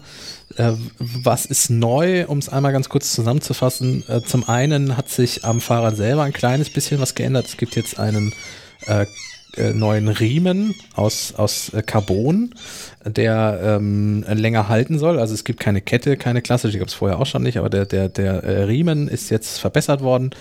Ähm, Und das Fahrrad selber hat sich im Grunde nicht verändert. Es gibt aber drei neue, also zwei neue Farben, in Anführungszeichen, sind eher Grautöne. Äh, es gibt weiterhin das matt schwarze Cowboy, es gibt ein dunkelgraues Cowboy und ein hellgraues Cowboy. Ein Steingrau. Ja, ich weiß, ich weiß nicht, ob die irgendwelche Spezialnamen irgendwie noch haben. ähm, unser Testmodell bei der Vorserie war noch das klassische schwarze Modell. Äh, ich finde das in schwarz aber auch eine schicke Sache. Also für mich jetzt jetzt nicht groß noch Grautöne gebraucht. Ich hätte mir dann, wenn eher, ein paar Farben gewünscht. Ähm, ja, und, und rein äußerlich ist es sehr schwer, äh, das Cowboy 3 vom Cowboy 2 zu unterscheiden. Ich glaube, das schaffen tatsächlich nur Profis. Ähm, und die Übersetzung hat sich noch geändert. Äh, das heißt, im Inneren des Fahrrads hat sich ein bisschen was beim Anfahren getan. Bei der zweiten Version war es so, dass wenn man ins Pedal getreten hat, als man losfuhr, hat zwar auch der Elektromotor schon mit unterstützt und man kam auch zügig vom Fleck weg. Ist noch nicht so, dass man, dass man da sehr, sehr, sehr, sehr viel Kraft aufwenden musste. Aber der Start gelingt jetzt noch besser, weil die Übersetzung des, dieses ein, dieser Eingang-Automatik, also das Cowboy hat einfach keine Gangschaltung, sondern einen einzigen Gang. Äh, die Übersetzung ist insofern geändert worden, dass der Start ein bisschen leichter sein soll. Ähm, was wir jetzt mal hätten probieren können, ich habe beim Cowboy 2 ja mal unfreiwillig eine Runde ohne Akku hinlegen müssen. Das äh, fällt mir jetzt erst auf, dass ich vielleicht beim Cowboy 3 auch mal einfach hätte ausschalten können und mal gucken können, ob man jetzt ohne Akku schneller vom Platz wegkommt. Ähm, man kann ohne Akku fahren, ich würde es aber niemandem unbedingt empfehlen, weil es hat halt nur einen Gang. und wenn der Elektromotor am Anfang nicht mithilft, ist das ein bisschen schwer. Aber falls man mal nicht auf den Akkustand guckt, kommt man auch ohne Akku mit dem Cowboy noch vom Fleck. Das fand ich aber auch direkt irritierend. Also ich, als ich drauf saß, man muss tatsächlich nur diese Pedale nur leicht anschubsen. Ja. Keine Ahnung, was ist das? Eine, vielleicht eine Achteldrehung oder irgend sowas? Es reicht wirklich. Und dann setzt der Motor schon ein. Ja. Also es ist wirklich so, dass du von Anfang bis zum Ende quasi unterstützt. Was heißt bis zum Ende? Bis 25 km/h hast du Unterstützung. Mhm. Äh, danach hört das äh, Fahrrad auf, weiter zu beschleunigen. Man selber kann dann noch versuchen, durch Muskelkraft 30, 35 km/h zu erreichen. Oder wenn es mal bergab geht, ist es nicht so, dass das äh, Fahrrad dann mit einer Motorbremse anfängt, äh, auf 25 km/h zu bleiben. ähm, man kann auch nicht wie bei einem Elektrofahrzeug, mit einem Elektroauto ähm, Energie zurückgewinnen. Also es ist nicht so. Das wäre auch eine Option, ja. Ähm, wobei ich das beim Fahrrad nur bergab hätte ich da Bock ja, drauf. Klar. Genau, aber das ist gut vielleicht mit dem Knopf oder so. Naja, oder wie bei so Hybridautos beim Bremsen. Ja, ja, ja, okay, gut. Beim Bremsen wäre das was anderes. Genau, es müsste einen Knopf geben, statt Bremsen äh, Energie zurückgewinnen. Also das Ding ist ja dann, dass der Elektromotor dann Energie zurückgewinnt und dadurch mhm. wieder eine Reibung entsteht und dadurch die Geschwindigkeit abnimmt. Deswegen ähm, ist das wie ein Bremsen im Grunde. Aber äh, nicht als Dauerlösung, weil wenn du jedes Mal, wenn du aufhörst zu treten, das Fahrrad dann verzögert. Nee, nee, also ja, das ist ja so bei, bei Elektroautos so, oder zumindest kann man ja die meisten Elektroautos so fahren. Ich habe das so bei, ähm, bei meinem, bei meinem Prius ist es nicht so. Also wenn ich da das, das Gas wegnehme, dann fährt er halt normal weiter. Dann gleitet er weiter. Genau, ja. aber jeder, ähm, also läuft halt aus irgendwann, ne, weil er auch nicht weiter beschleunigt dann. Ähm, aber je, jeder Bremsvorgang ist auch ein Energierückgewinnungsvorgang. Genau, und, und ähm, One-Pedal-Driving beim E-Auto ist so, dass du. So heißt das, genau. Dass ja. du theoretisch gar nicht mehr bremst. Ja. Also die Bremse nicht benutzt, weil dadurch, dass du, wenn du vom Gas gehst, so verzögerst und du das timen kannst, weil du ein Gefühl fürs Auto bekommst, dass du normalerweise rechtzeitig an Ampeln dann stehen bleibst von sich aus. Ja. Äh, das, beim Fahrrad würde ich das, wie gesagt, statt, wie, wie du gerade erzählst, es gleitet, außer man drückt die Bremse und dann wird Energie zurück. Gibt es im Moment noch nicht. Ist wahrscheinlich auch ein bisschen zu viel Technik. Äh, aber das wird ja vielleicht für die kommenden Generationen von Pedelecs dann vielleicht mal möglich sein. Ja. Wenn man nochmal fünf Kilometer Reichweite rausholt, ist doch gut. Mm, was sich noch getan hat, ist dann äh, bei der Software und der App von dem Fahrrad eine, wie ich finde, sehr charmante Funktion ist, dass das Fahrrad sich jetzt automatisch entsperrt, wenn man sich mit dem Smartphone nähert und angeht und man dann direkt losfahren kann. Es ist so ein bisschen nahtlos wie die berühmten AirPods. Man nimmt sie raus, die sind startklar und legt los und man tut sie zurück ins Case und äh, alles geht automatisch aus. Beim Cowboy 2 war es noch so, dass man äh, tatsächlich das, das Smartphone rauskramen musste, dann die App entsperre, äh, das Smartphone entsperren, dann die App öffnen, dann Fahrrad starten drücken und dann loslegen. Das ist jetzt auch kein Beinbruch, aber es ist auch nicht wirklich komfortabel. Also es ist schon cooler, wenn man das jetzt beim dritten anders machen kann. Dann ist eine Unfallerkennung mit dabei. Die wir nicht getestet haben. äh, wenn, wenn das Fahrrad erkennt, dass, es, dass man stürzt, also ich nehme mal an, durch Bewegungssensoren, weil das Fahrrad nämlich auch erkennt, wenn es bewegt wird und noch gesperrt ist, dann geht die Diebstahlerkennung los. Die gleichen Sensoren werden wahrscheinlich für die Unfallerkennung äh, funktionieren. Ähm, man hat in der App dann zum Beispiel Notfallkontakt hinterlegt. Äh, das Cowboy-Team versucht einen dann zu erreichen telefonisch. Und wenn man dann nicht rangeht, ist so ein bisschen wie die Sturzerkennung von der Apple Watch, ähm, dann, dann wird der Notruf betätigt und der zuletzt bekannte Standort des Fahrrads, weil das Fahrrad hat ja auch GPS und eine SIM-Karte drin, wird dann an den Rettungsdienst weitergegeben und den Notfallkontakt. Also sollte man ohne äh, die Beteiligung von Dritten auf einem Waldweg stürzen und bewusstlos in der Ecke liegen, dann kommt Hilfe durch das Cowboy-Team hoffentlich, äh, wenn der aktuelle Standort auch noch bekannt ist. Ähm, wenn man im Straßenverkehr einen Unfall baut, ist ja hoffentlich eh noch jemand da, der Hilfe holen kann. Aber ja, sollte man hoffen, ja. Sollte man hoffen. Ähm, das haben wir, wie gesagt, nicht getestet, aber das wird kommen. Ähm, ja, und die, das, was ich als Manko noch habe bei der Diebstahlerkennung, die ist nur bei einem kostenpflichtigen Easy Rider Plan verfügbar, so nennt Cowboy das auch. Easy Rider Pläne kann man beim Kauf des Cowboys zwischen drei wählen. Der erste ist kostenlos, da ist dann diese Unfallerkennung mit dabei und ähm, man kann ähm, Software-Update über die App und so durchführen und solche Dinge. Beim zweiten ist dann die Diebstahl-Push-Benachrichtigung mit dabei. Also wenn jemand versucht, dein Fahrrad zu bewegen, obwohl es nicht, äh, obwohl es gesperrt ist, kriegst du eine Push-Mitteilung mit dem Standort. Ähm, ja, und beim dritten Plan ist dann auch noch sowas wie eine Unfallversicherung und eine Diebstahlversicherung und so mit drin. Ähm, da muss man vielleicht mal durchrechnen, ob das, wenn man eh vorhatte, sich so eine Versicherung zu holen, weil ich meine, das Fahrrad kostet über 2000 Euro. Mhm. Ähm, man sollte eh dann vielleicht drüber nachdenken, ob man das nicht irgendwie versichert. Da muss man einmal durchrechnen, ob sich das nicht vielleicht lohnt. Ähm, trotzdem hätte ich es schön gefunden, wenn sowas wie die Diebstahl-Push-Mitteilung auch unabhängig von einem Abo-Modell mit dabei gewesen wäre. Kann man die nachträglich kaufen? Das habe ich tatsächlich, das ist eine gute Frage, weiß ich nicht. Also man kann sie beim Kauf auswählen, aber warum sollte man das nicht? Ja, ich keine Ahnung, ich habe auch das, das habe ich auch den Leuten, die Frage habe ich den Leuten von, von VanMove, kleiner, kleiner Spoiler, wir haben gerade einen VanMove S3 hier, um das zu testen. Ähm, davon dann vermutlich in der nächsten Episode von Streifenquadrat mehr. Ähm, das habe ich denen, den auch schon als Frage geschickt, weil die haben ja auch diese, diese Bike Hunter-Geschichte. Ähm, also wo halt Menschen von VanMove versuchen, ein Fahrrad zurückzuholen, wenn es geklaut worden ist. Ähm, da steht einfach auch noch aus, ob man das nachhaltig kaufen kann. Also ob ich, wenn, ich, wenn mein Vater abhanden gekommen ist, ob ich dann sagen kann, meine Güte, dann ist es jetzt halt so, hier 300 Euro. Wer, wer lesen kann, ist klar im Vorteil. You can upgrade your Easy Rider Plan at any time via your Cowboy App. Ja. ja also das. Also auch wenn das Fahrrad schon weg ist. es ist nicht die Zahnzusatzversicherung, die schon greift, wenn es zu spät ist. ähm, das weiß ich nicht, aber man kann sich hinterher noch überlegen, ob man, ja. ob man Lust hat, so eine Fahrradversicherung dazu zu holen. Ähm, Kennen wir von Apple Care, wo man auch so ein Zeitfenster hat immerhin, wo man es Ja, 90, kann. 30, 90. Ich glaube, es ist immer noch 90 Tage. Ich ja. glaube auch, ja. Dann wird aber auch nochmal geprüft, ob mit dem iPhone immer noch alles okay ist. Was ja nur fair ist. Ja. äh, ja, äh, abschließendes Urteil. Ähm, Cowboy bringt immer noch unglaublich viel Spaß.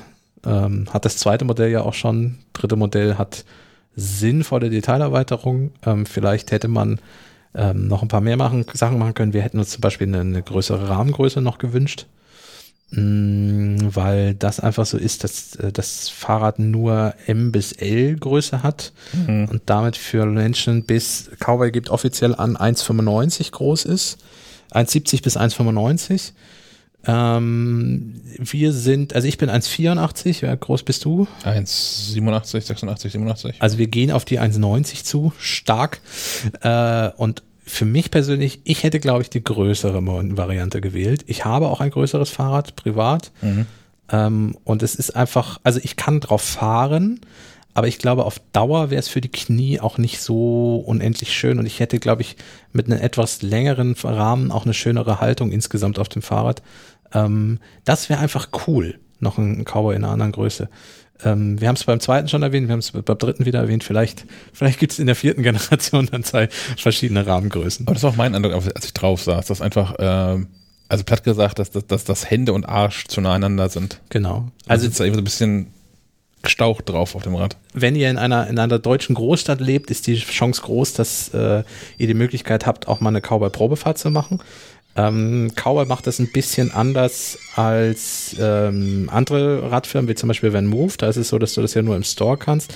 Bei Cowboy gibt es so eine Community, wo man auch mal äh, privat von jemandem mit einem Cowboy mal eine Testfahrt Hm. machen kann. Ähm, und auch so Community-Treffen und so. Da müsst ihr mal im Internet mal ein bisschen gucken. Ähm, also auch selbst wenn ihr nicht in Berlin wohnt, wird es wahrscheinlich eine Möglichkeit geben, mal so einen Cowboy zu testen. Würde ich auch empfehlen. Also zum einen, um mal zu wissen, ob so ein Pedelec was für einen ist und generell, ob die Cowboy-Größe auch was für einen ist. Weil, wie gesagt, nur eine Rahmengröße. Ja. Sonst, tolles Fahrrad. Ich fahre gerne damit. Der Motor ist weiter hinten, weiterhin hinten dran, ne? Der ist hinten drin, genau. Also es ist immer so ein bisschen wie Rückenwind. ja. Ähm,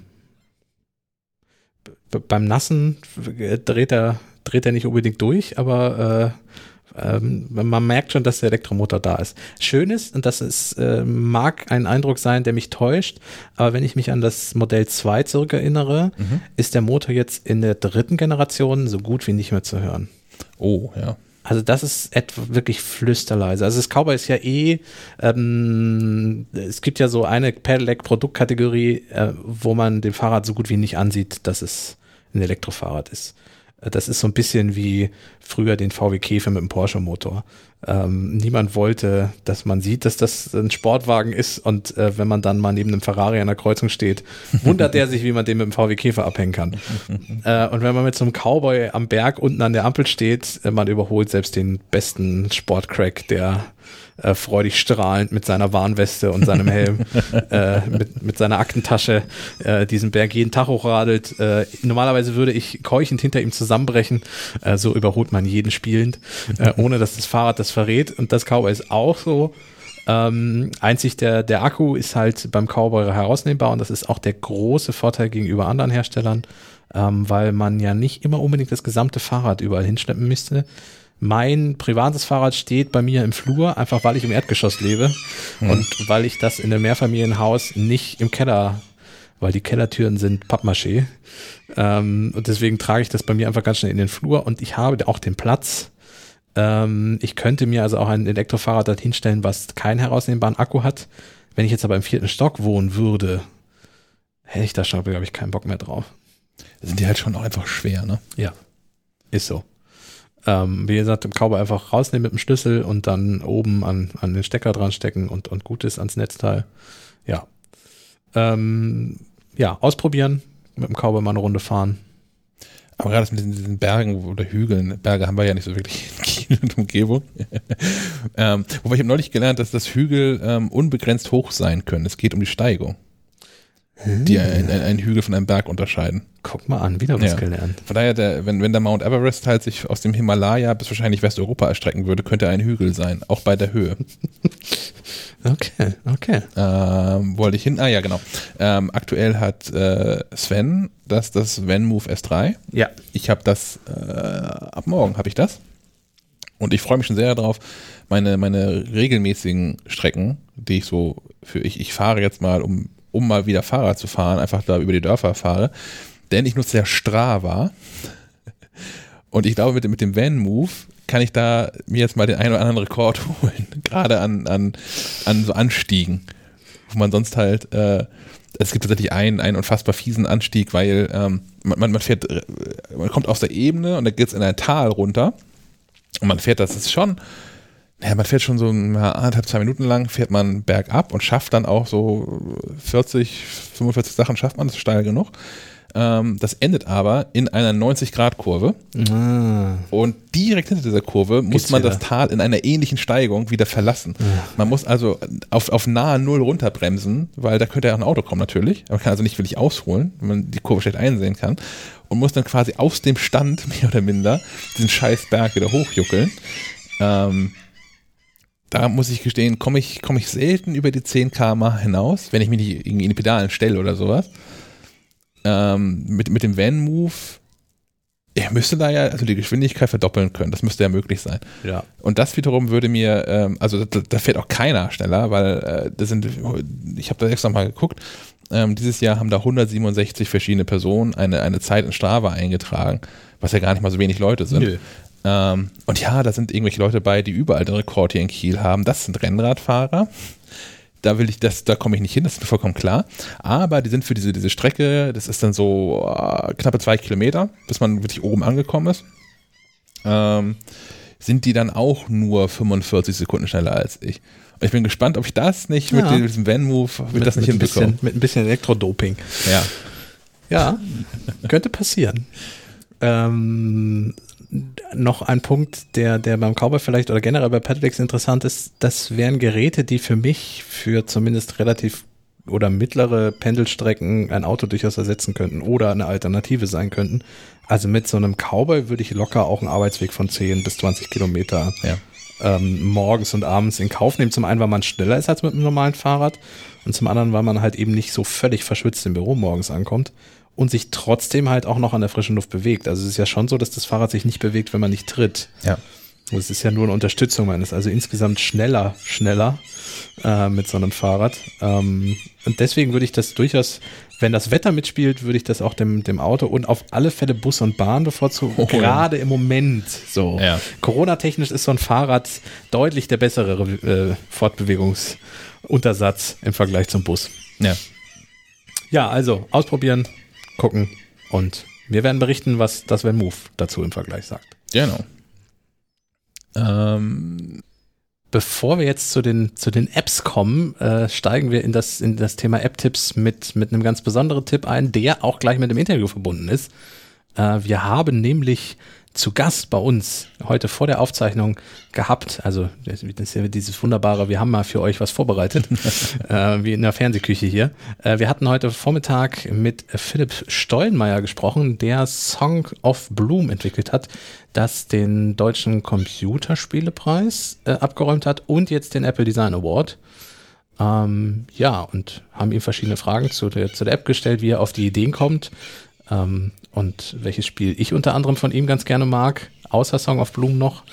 Äh, ja, und da, da hören wir jetzt rein und danach äh, hören wir uns dann wieder mit, dem, mit der normalen Podcast-Ausgabe und da reden wir dann über unsere App-Tipps äh, von Song of Bloom mal abgesehen. Wir haben uns heute zum Interview verabredet mit dem Spieleentwickler Philipp, Philipp Stollenmeier. Philipp, vielleicht sagst du selbst am besten mal ein paar Sätze dazu, ähm, wer du bist und wo wir dich eigentlich gerade erreicht haben, denn du sitzt quasi in einem Auto. Ja, äh, hallo erstmal. Ich sitze in einem halben Auto. Ähm, und zwar, weil ich ähm, jeden Tag in einem kleinen Institut arbeite, was auch ähm, also meistens User Interfaces macht. Und ähm, da arbeite ich Teilzeit und den Rest der Woche mache ich Spiele. Aber das kann ich auch in diesem kleinen Institut machen. Also die lassen mich auch hier arbeiten, wenn ich an meinen privaten Projekten arbeite. Und das ist eigentlich der Grund, warum wir hier ein halbes Auto stehen haben. Das ist eine okaye Ausrede. das akzeptieren wir so. Aber je, je länger ich in dieses, dieses äh, Zoom-Bild reingucke, desto mehr möchte ich auch irgendwo in irgendeinem Zimmer meines, meiner Wohnung ein halbes Auto stehen haben. Ich finde das ganz cool. Also richtig praktisch ist es nicht, aber das ist, die, die Wände hier, äh, die Decken hier sind sehr hoch und deswegen ist so das Auto der Ort zum Telefonieren. Ah. ah verstehe. Das ist auch noch, ah, hm, auch noch smart gelöst. ähm, wir sprechen aber gar nicht wegen dieses Teils deines Lebens mit dir, sondern weil du Spieleentwickler ähm, bist für iOS-Apps. Genau. Das ist ja kein ganz klassischer Ausbildungsberuf. Wie, wie bist du da gelandet? Was ist falsch gelaufen? ja, was ist da falsch gelaufen? Ich, ich denke, ähm, angefangen hat es damit, dass ich relativ unvoreingenommen ins Designstudium reingegangen bin. Äh, ich habe in Mannheim erstmal Design studiert als Bachelor und ähm, habe am Anfang eher Dinge mit Papier gemacht, gar nicht so sehr auf Digitale. Hatte auch nie Informatikunterricht oder sowas. Und ähm, dann haben wir uns im dritten Semester auf interaktive Medien spezialisiert. Und normalerweise kriegt man dann immer einen Informatiker an die Seite gestellt. Aber die sind auch traditionell immer zu wenig. Also die Balance, die stimmt nie. Und deswegen habe ich mir eine relativ einfache Sprache selber beigebracht, ähm, weil ich auf jeden Fall äh, irgendwas rausbringen wollte, was ich auch am Ende dann in den App Store stellen kann. Und da ist dann ein kleines Spiel daraus entstanden. Das war mehr oder weniger Zufall, also es hätte genauso gut eine App oder sowas werden können. Und ähm, das hat mir einfach so viel Spaß gemacht, dass ich das bis heute genauso weitergemacht habe eigentlich. Du sagst, du hast dir die, die, das Programmieren quasi selbst beigebracht. Wie bist du da rangegangen? Also hast du dir, es gibt da verschiedene Videotutorials, es gibt ein, ein, ein ganzes Regal voller Bücher. Kannst du irgendwas besonders empfehlen für jemanden, der sagt, ich möchte das jetzt auch machen? Ja, voll. Also ich habe erstmal angeguckt, was es so für Sprachen gibt, die jetzt nicht ganz so überfordern, weil es hat ja auch nur ein Semester Zeit. Und ähm, da bin ich auf Lua gestoßen die, ähm, die Entwicklung, die, äh, die Entwicklungsumgebung, die heißt, die hieß Corona SDK, die wurde jetzt aus wahrscheinlich bekannten Gründen umbenannt in Solar 2D. Ähm, ja, und das habe ich halt mit, mit den üblichen How to make Flappy Bird in 8 Hours Tutorials habe ich das relativ schnell lernen können. Das ist eine wirklich sehr einfache Programmiersprache und ähm, die habe ich bis zum Schluss auch benutzt. Also auch Song of Bloom ist in Lua entstanden. Ah, okay. Ähm, da wären wir eigentlich auch schon beim, beim Hauptthema. Song of Bloom ist ja auch ein Spiel, das anders ist. Man, man, muss verdammt gut eigentlich auf alles aufpassen, was auf dem Bildschirm einem jemals irgendwie gezeigt wird, weil in allem irgendwie Rätsel stecken können. Der Untertitel ist, glaube ich, zu Recht ein Spiel in Trümmern, was ich auch ein bisschen lustig finde. ähm, und, und, und Sometimes, Sometimes You Die war ja auch schon von der Spielidee her ähnlich verrückt. Wie? Warum? Wie entstehen diese Ideen? ja, also Sometimes You Die, das war mein, mein drittes Spiel. Also es war noch relativ am Anfang, ähm, auch während dem Bachelorstudium. Und mich hat schon immer interessiert, ähm, dass, dass ich so den Kontext mitdenke. Und der Kontext, der ist in diesem Fall eben das Handy an sich. Ähm, weil ich hatte das Gefühl, ich war relativ früh dabei ähm, bei der mobilen Spieleentwicklung. Also ich, ich kenne das jetzt schon seit, keine Ahnung, sieben, acht Jahren. Und ähm, da war es halt noch so, dass man Konsolenspiele versucht hat, klein zu skalieren.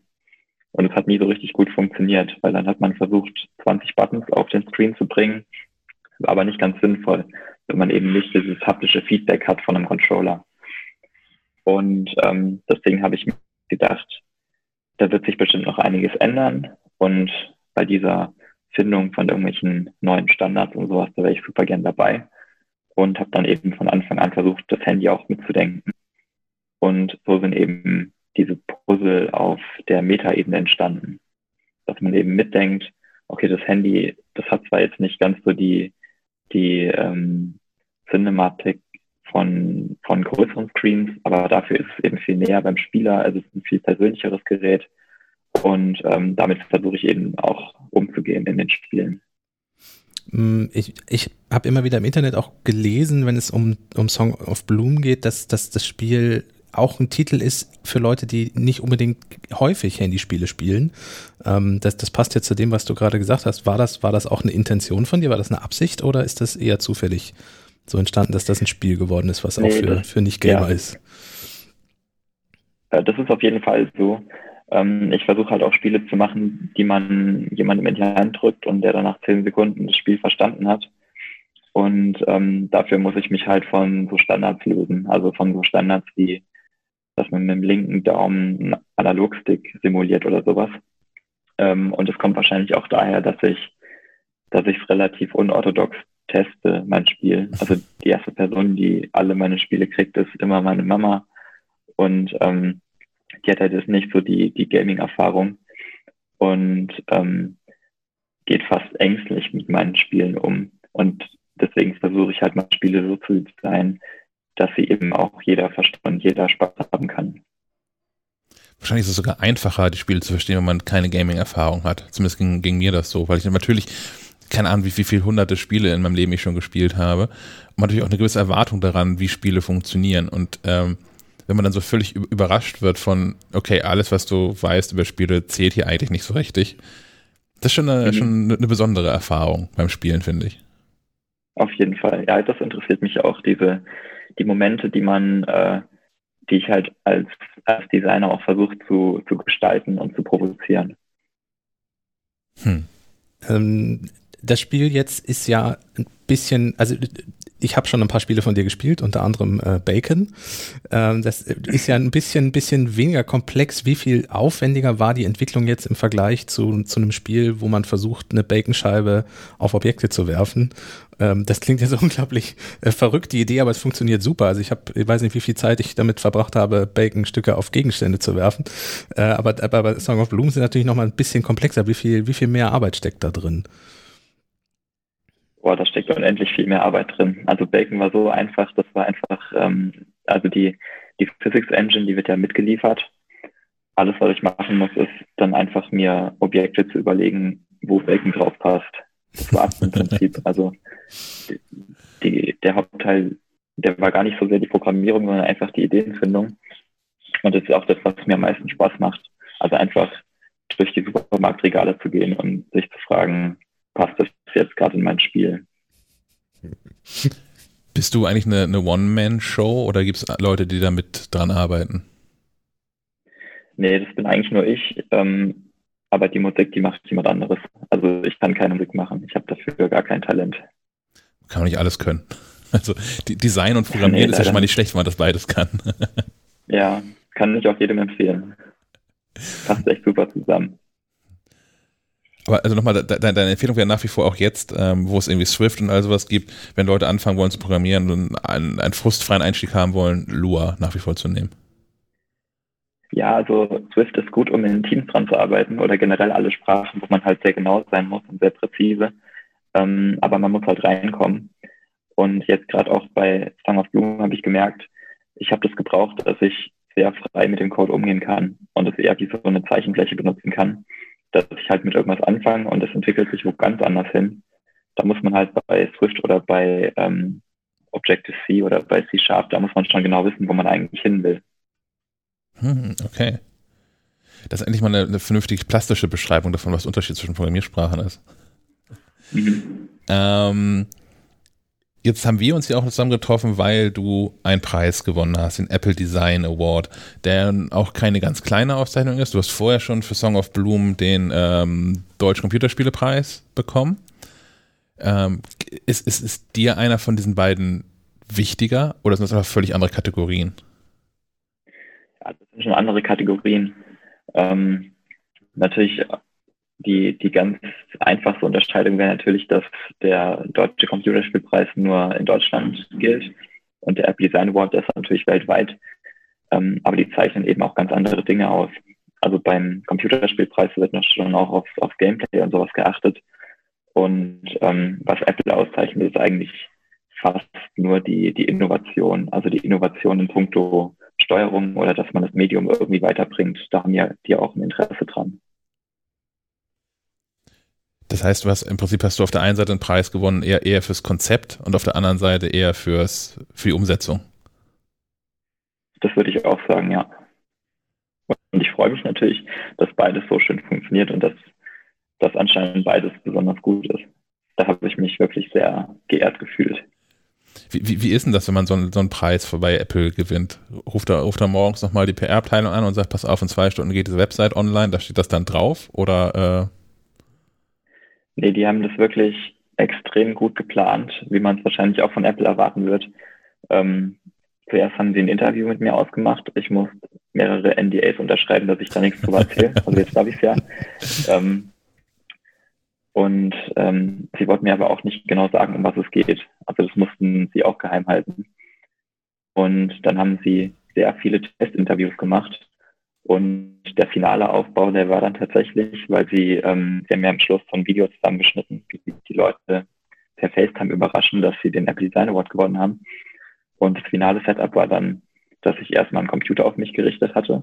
Dahinter hat ein iPhone geklebt, was, ähm, was mich aufgenommen hat, falls mein Internet ausfällt. Zusätzlich musste ich eine LAN-Verbindung haben ins Internet und auf dem iPhone war TeamViewer, damit mich einer von Apple dabei beobachten konnte, wie ich ähm, mich selber aufnehmen, damit sie sicherstellen können, dass mein Handy dabei nicht ausgeht. Und ähm, dann haben sie mich eben äh, angefacetimed und mich damit überrascht, dass ich den Apple Design Award gewonnen habe. Das, das, also das, war schon, sehr, das war eine, für die für die Krise war es eine wirklich sehr schöne, angenehme äh, Aufbereitung davon. Hattest du das da zu dem Zeitpunkt schon dann geahnt, worauf es hinausläuft? Oder war es tatsächlich eine Überraschung, dass es um den Design Award geht? Ähm, also ich, ich wusste ja, dass die bei der WWDC auch öfters mal einfach so über Spiele berichten, die sie jetzt besonders interessiert haben. Deswegen wollte ich mir da jetzt auch keine Hoffnung machen oder so. Ähm, aber ich habe schon geahnt, dass es auf sowas hinauslaufen könnte. Ich habe noch nicht gewagt, das in meinem Kopf so zu formulieren. Das klingt so ein bisschen so wie das, was man so hört von den, von den Nobelpreisverleihungen. Dass es auch bis zur letzten Sekunde total top secret ist, aber irgendwie auch vorbereitet.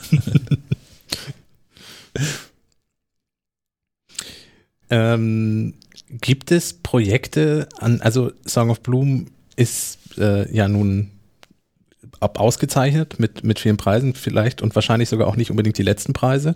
Ähm, gibt es was, an, an dem du schon arbeitest? Hast du schon Konzepte und Ideen? Kannst du darüber überhaupt oder willst du darüber überhaupt schon reden, was, was du demnächst planst?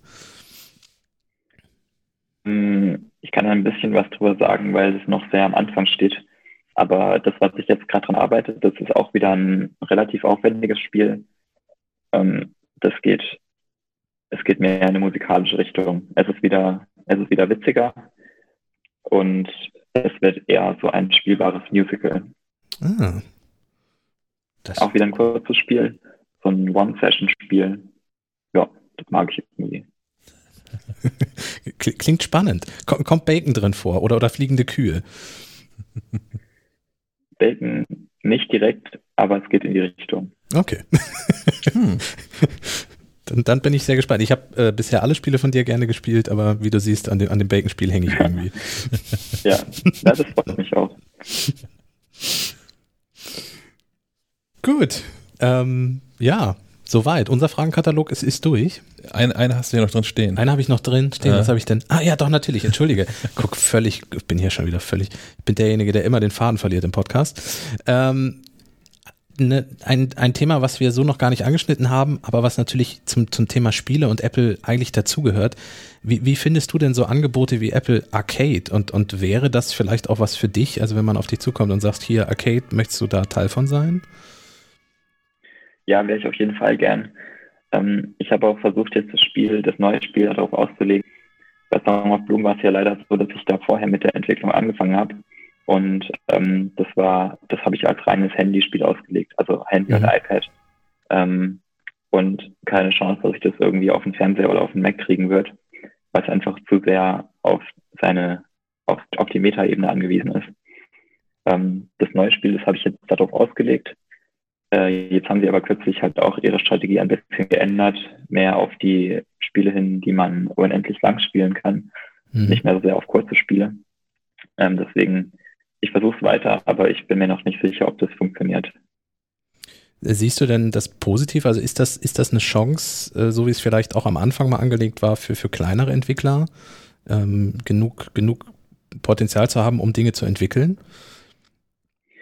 Ja, das würde ich schon sagen. Also ich habe das generell ziemlich positiv gesehen mit Apple Arcade. Ähm, und ich finde es sowohl für den Entwickler als auch für den Spieler sehr positiv. Ähm, also ich hatte schon das Gefühl, dass der App Store und auch der Play Store, dass sie in so eine Richtung abdriften, dass es dem Spieler mehr egal wird, wie viel Werbung da eigentlich kommt. Mhm. Und ähm, dass es wirklich nur, dass, dass dann der Entwickler versucht, mh, mm, ja, wie so, wie so im Fernsehen, eigentlich nur Werbung zu zeigen mit irgendwas dazwischen, aber das dazwischen ist halt überhaupt keine Seele mehr. Das wird durch nichts zusammengehalten. Mhm. Ähm, deswegen bin ich ziemlich froh, dass da wieder qualitativ sehr hochwertige Spiele, und das ist ja der Fall bei Apple Arcade, ähm, dass sie einfach auch wieder eine Plattform haben können. Und das ist auch im echt breiten Spektrum, ne? Also es ist ja auch, ähm, jeder Spieler ist ja auch anders und mag andere Typen von Spielen und ich glaube, inzwischen wird man bei Apple Arcade auch wirklich hinreichend fündig, sodass sich dann diese ähm, 5 Euro im Monat für wirklich viele Menschen auch, auch lohnen, einfach um halt Spiele zu haben, die einem selbst gefallen und die einen halt nicht nerven. Mit hier, klick doch hier eine Werbung weg und guck doch hier ein Filmchen an zwischendurch. Und, ähm, Auf jeden Fall. Nee, ich also, finde es einfach auch entspannt, dass man ein Spiel spielen kann und sich nicht fragen muss, okay, wo ist denn jetzt gerade der, ähm, was muss ich gerade abgeben? Verkaufe ich gerade irgendwelche Daten oder dass ich es weiß? Oder nee, ist einfach klar, ich ich habe dafür eine monatliche Gebühr bezahlt und dafür kriege ich echt auch viel zurück. Ja. Sehr cool. Haben wir irgendwas vergessen, was, was du zu Song of Bloom auf jeden Fall noch, also was, was Spieler auch unbedingt wissen müssen dazu oder was du erzählen möchtest noch? Was ich erzählen will? Hm. Nee, eigentlich nicht so sehr. Fällt mir jetzt nichts ein. Dann belassen wir es dabei. Es macht dir auch tatsächlich viel mehr Spaß, so ein Spiel selbst zu entdecken, als es erzählt zu bekommen. Ja, wir, wir, wir sind nicht so wirklich auf das Spiel eingegangen, weil wir das ganz bewusst nicht, also man muss es einfach selbst entdecken. Ich glaube, das ist ein ganz entscheidender Punkt bei, bei Song of Bloom. Das, darauf hast du es ja, ja auch alles, angelegt. Was wird. Ja, genau. Das ja. wird schon zu viel vorwegnehmen. Ja. Ja, und das wird ihm auch nicht so richtig gerecht, finde ich. Also, weil, ne, was, was du auch schon sagst, das ist eine ganz andere Spielmechanik noch, als man es so von Controllern und so kennt. Ähm, von daher, ja, drüber, drüber zu sprechen, wird dem nicht so richtig gerecht. Von daher, ähm, wenn ihr es jetzt hört und das interessant fandet, auf, auf jeden Fall laden. Ist gar nicht so teuer, kann man sich mal gönnen, macht garantiert Spaß. ja, ich habe doch, ich habe wirklich auch so gemacht, dass ich ähm, bei dem Spiel jetzt nicht so sehr geguckt habe, ob ich damit 100 Prozent von dem verdienen kann, was ich verdienen kann. Das mache ich bei anderen Spielen, aber nicht bei Song of Doom. Das war eher so ein Herzensprojekt, wo ich gedacht habe, da steige ich jetzt echt alles rein, was ich gelernt habe und versuche einfach ein Spiel zu machen, was die Leute äh, mitnehmen kann. Mhm. Und das, das hat funktioniert. Also die, die, äh, die Leute, die waren sehr positiv überrascht. Ähm, und das fand ich auch super. Ich hatte nämlich, ich hatte nämlich ein bisschen Angst, dass sie sagen, es ist zu kurz. Das war bei einem von meinen Lieblingsspielen, bei Kids war das der Fall, dass die Rezensionen gar nicht mal so gut sind. Einfach nur, weil es ein kurzes Spiel ist. Aber ich fand es einfach sehr, sehr gut gemacht. Hat mich total begeistert. Und deswegen dachte ich, Song of Bloom wird sehr ähnlich gehen. War hast, aber nicht der Fall. Hast du irgendwelche Informationen darüber, ähm, bei, bei wem das Spiel besonders gut ankommt? Also sind das eher Junge, sind das eher Alte, sind es Männer, sind es Frauen? Ist das irgendwie länderabhängig, wo sowas funktioniert? Boah, ich glaube, das ist wirklich total gemischt. Also ich kriege echt viele Mails von Leuten, die mir einfach schreiben, ähm, wie sehr sie das Spiel berührt hat. Und das habe ich jetzt bei Bacon zum Beispiel, schreibt mir keiner, wow, das hat mich total berührt, wie jetzt ich den Bacon auf den Milchshake schmeißen muss. Ähm, also das war was total Neues für mich. Das hat mich total gefreut. Aber ich könnte jetzt nicht sagen, dass die alle irgendwie aus Süddeutschland von 16 bis 32-jährigen Frauen kommen. Also total durchgemischt. Sehr gut, das ist ein weiterer Indikator dafür, dass auch alle Hörer das einfach laden können. Un ungesehen, einfach kaufen. genau. ungesehen kaufen, ist ein guter Hinweis, ja. ja wenn, wenn wir drei das jetzt empfehlen, das muss ja wohl reichen. Das muss reichen, ja. ja. Äh, wenn, wenn, wenn du mit deinem Musical-Spiel soweit bist, sag gerne auch Bescheid. Also äh, wir, wir probieren es gerne aus. Auf jeden und, Fall. Und ja. empfehlen es auch mhm. gerne wahrscheinlich empfehlen wir es wahrscheinlich problemlos gerne weiter. Sehr gut. Ja, das wird wohl, da wird wohl noch ein bisschen was ins Land gehen. Also das ist noch ja, ja, ganz am Anfang. Ich wollte jetzt auch keinen Druck aufbauen. nee, ich, ich mache mir auch überhaupt keinen Druck mehr jetzt. Jetzt habe ich ja alles. Ich wollte gerade sagen, ja nichts mehr. Nach, nach den Preisen kannst du auch erstmal, das nächste Album muss nicht sofort folgen. genau. Sehr gut. Dann äh, vielen, vielen Dank für deine Zeit. Ja, viel, danke euch. Vielen, vielen Dank für das Spiel, die Spiele und ähm, wir hören dann demnächst von dir. Alles klar. Bis dann. Ciao. Gut. Tschüss. Bis dann. Verbesserungen gab es auch bei einer Software. Das wäre so mal einer meiner beiden App-Tipps ähm, heute. Ja. Und zwar gibt es ähm, einen ein Texteditor Ulysses, heißt er, äh, von einer Entwicklerfirma aus Deutschland. Ich glaube bei Leipzig oder so. Mhm. Jetzt gerade, mhm, weil du es weißt, oder? Äh, nee, ich meine, das äh, auch gehört zu haben. Das okay. heißt nicht, dass es stimmt, aber es ist schon mal äh, kein, oh Gott, nee, das ist nicht richtig. Ich habe das nicht mal geguckt. Äh, falls, falls ihr uns hört bei Ulysses, äh, Grüße an Rebecca, mit der hatte ich da zuletzt Kontakt. Ähm, wahrscheinlich nach Leipzig. äh, ja, die haben ein Update rausgebracht und ähm, können jetzt auch Grammatik- und Stilprüfung. Und ähm, das habe ich ausprobiert für, für ein paar Texte, die ich zuletzt geschrieben habe. Das funktioniert ziemlich gut. Das hat in einer Situation nicht funktioniert, so Passivkonstruktion. Also wahrscheinlich wird sie auch erkennen, ähm, aber die erkennt es nicht als, als, nicht, als, nicht als böse an. Da ist beim letzten Text äh, Thomas, der unsere Texte ja korrigiert und lektoriert, beinahe ausgerastet, als Partizipception war dieser Text an einer Stelle. Ähm, naja, aber diese, diese Grammatik- und Stilprüfung funktioniert wirklich, wirklich gut in Ulysses. Und ich glaube, das liegt auch daran, dass es halt aus Deutschland kommt. Weil bei den meisten anderen Apps, die ich so habe, die sowas auch behaupten zu können, ähm, die haben sich dann offensichtlich doch nicht so mit den Feinheiten der deutschen Sprache auseinandergesetzt und erkennen dann zwar halt, meine Güte, dieser Satz hat aber viele Adjektive, Sebastian. Sowas halt. Oder guck mal, ist der Satz nicht vielleicht viel zu lang?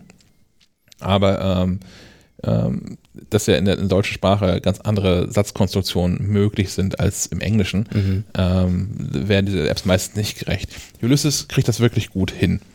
Ähm, ist noch nicht ganz günstig. 50 Euro steht da. Ja, im Jahresabo. Genau. Man muss es inzwischen abonnieren. Ähm, das gab auch eine kleine Protestwelle. Ja. Also es war vorher mit Einzelkauf, da war es auch schon ich, der Satz muss jetzt in Relation verstanden werden, als App relativ teuer. Ja. Ähm, es gibt halt viele 1-Euro-Apps, so. Äh, da, da, sind so 50 Euro schon, schon eine Hausmarke. Auf der anderen Seite, ähm, ohne das jetzt verteidigen zu wollen, ich hätte einen Einmalpreis, glaube ich, auch schöner gefunden. Ähm, auf der anderen Seite kriegt man bei Ulysses auch tatsächlich regelmäßig Weiterentwicklungen und Updates und neue Funktionen, wie jetzt diese Grammatik- und Stilprüfung. Ja, und es ist halt auch nicht eine App für, ähm, ich, ich schreibe jeden zweiten grünen Donnerstag mal einen Text. So, nee. das ist das halt schon, wenn man damit auch sein Geld verdient und so. Und ähm, dann sind diese 6 Euro im Monat oder 50 Euro im Jahr, das ist ja auch total vertretbar. Weil es halt auch gut aufbereitet ist. Ne? Das, man, man kann da einen Markdown schreiben, was ja auch schon mal vieles einfacher macht. Gut, das haben inzwischen viele. Ähm, ist aber auch eine App, die auf, auf dem Mac genauso gut läuft wie auf dem iPhone und auf dem iPad. Gut, auf dem iPhone natürlich mit den Einschränkungen von äh, dem verfügbaren Bildschirmplatz und das nach wie vor so ein bisschen hakelig ist, äh, eine Tastatur mit dem iPhone zu benutzen. Ähm, aber mindestens auf dem Mac und auf dem iPad funktioniert das wirklich, wirklich gut. Ähm, ich bin da, ich bin da, ich bin Fan davon.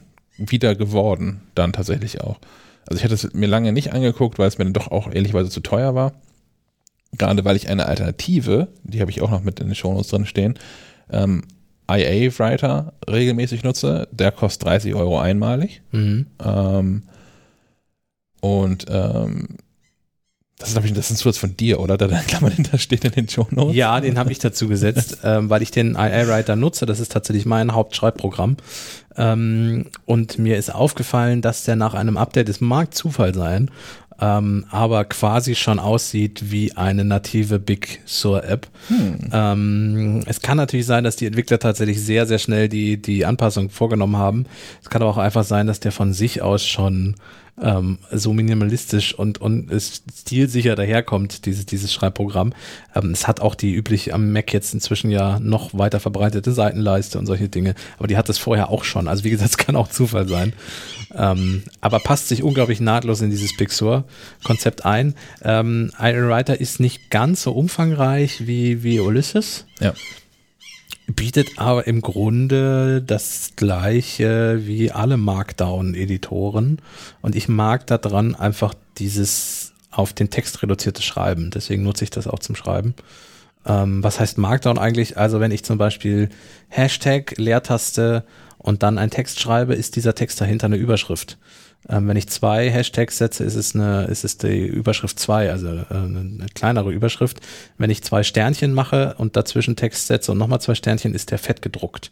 Und zwar automatisch. Also ich muss, um Text zu formatieren, nicht immer die Maus benutzen. Also wenn man sich ja. das klassische Word überlegt, ähm, ich würde einen Satz in dem Text gerne fett haben, dann muss ich ähm, die Finger von der Tastatur nehmen, ich muss die Maus nehmen, ich muss den Text auswählen mit der Maus und ich muss oben in der Menüleiste bei Word das, äh, die Taste für fett auswählen. Ähm, das ist kein Beinbruch, aber dieses ähm, im Text bleiben und die ganze Zeit an der Tastatur bleiben und diesem Flow bleiben und Text trotzdem noch formatieren zu können, das finde ich ganz spannend. Ähm, wenn man den dann exportiert, man kann ihn zum Beispiel als Word, als PDF äh, exportieren oder man lässt sich auch die Vorschau einblenden, dann ist diese Formatierung ohne die Markdown-Geschichten gleich automatisch mit dabei. Also die Hashtags von der Überschrift verschwinden dann, es bleibt aber eine Überschrift zum Beispiel. Also man kann theoretisch darin auch ganze Examsarbeiten schreiben äh, und die dann einfach durch den Export, weil man auch Tabellen einfügen kann und all solche Dinge, Links, Fußnoten ähm, und durch den Export wird es dann gleich rausgehauen. Wie früher in, in Tech und LaTeX und so. Genau, die, die sind ja auch ein bisschen in die Richtung gehend. Also im Prinzip auch, also mag dann auch ein bisschen wie HTML, also eine Auszeichnungssprache. Genau. Wo man erstmal nur sagt, ja, ja, das wird hier eine Überschrift zweiter Kategorie. Ja. Und hinterher ein, entweder ein anderer Teil des Programms oder auch ein ganz anderes Programm ähm, hinterher die, die, die, die grafische Umsetzung quasi übernimmt. Genau. Oder die, die visuelle Umsetzung übernimmt. Ähm, was IA Writer auch hat, genau wie Ulysses, glaube ich, ist ein Fokusmodus. Ja. Also man kann ähm, sagen, zeig mir bitte nur den aktuellen Satz, zeig mir den aktuellen Absatz ähm, oder den Schreibmaschinenmodus, so dass der Text äh, quasi immer weiter nach oben wandert. Ähm, also was heißt, zeig mir nur den aktuellen Satz. Alles über und unter diesem Satz ist zwar noch zu sehen, aber deutlich ausgegraut. Also der Fokus liegt ganz klar auf dem aktuellen Satz, den man schreibt. Ja. Man kann sich auch die Syntax anzeigen lassen, wenn man das möchte. Also Adjektive, Hauptwörter, Adverbien, Verben und Konjunktionen. Das wird nicht gewertet, ähm, aber es wird eingeblendet. Also man kann dann zum Beispiel schon sehen, oh, da sind aber sehr, sehr viele Adjektive in diesem Text drin, weil dann in dem Fall alles gelb wäre. Da muss man selber entscheiden, was man damit macht. Ich glaube, Ulysses äh, berät jetzt auch, beziehungsweise zeigt auch Dinge an, oder? Ja. Genau. Und, aber ja, bei, bei IA Writer, das habe ich in Ulysses noch nicht gefunden. Vielleicht kannst du das auch. Also gerade dieses, zeigt mir den aktuellen, also hebt den aktuellen Satz hervor ähm, ist ein Ding, was mir wirklich hilft, mhm. weil ich ein, ein, ein Meister verschwurbelter Schachtelsätze bin.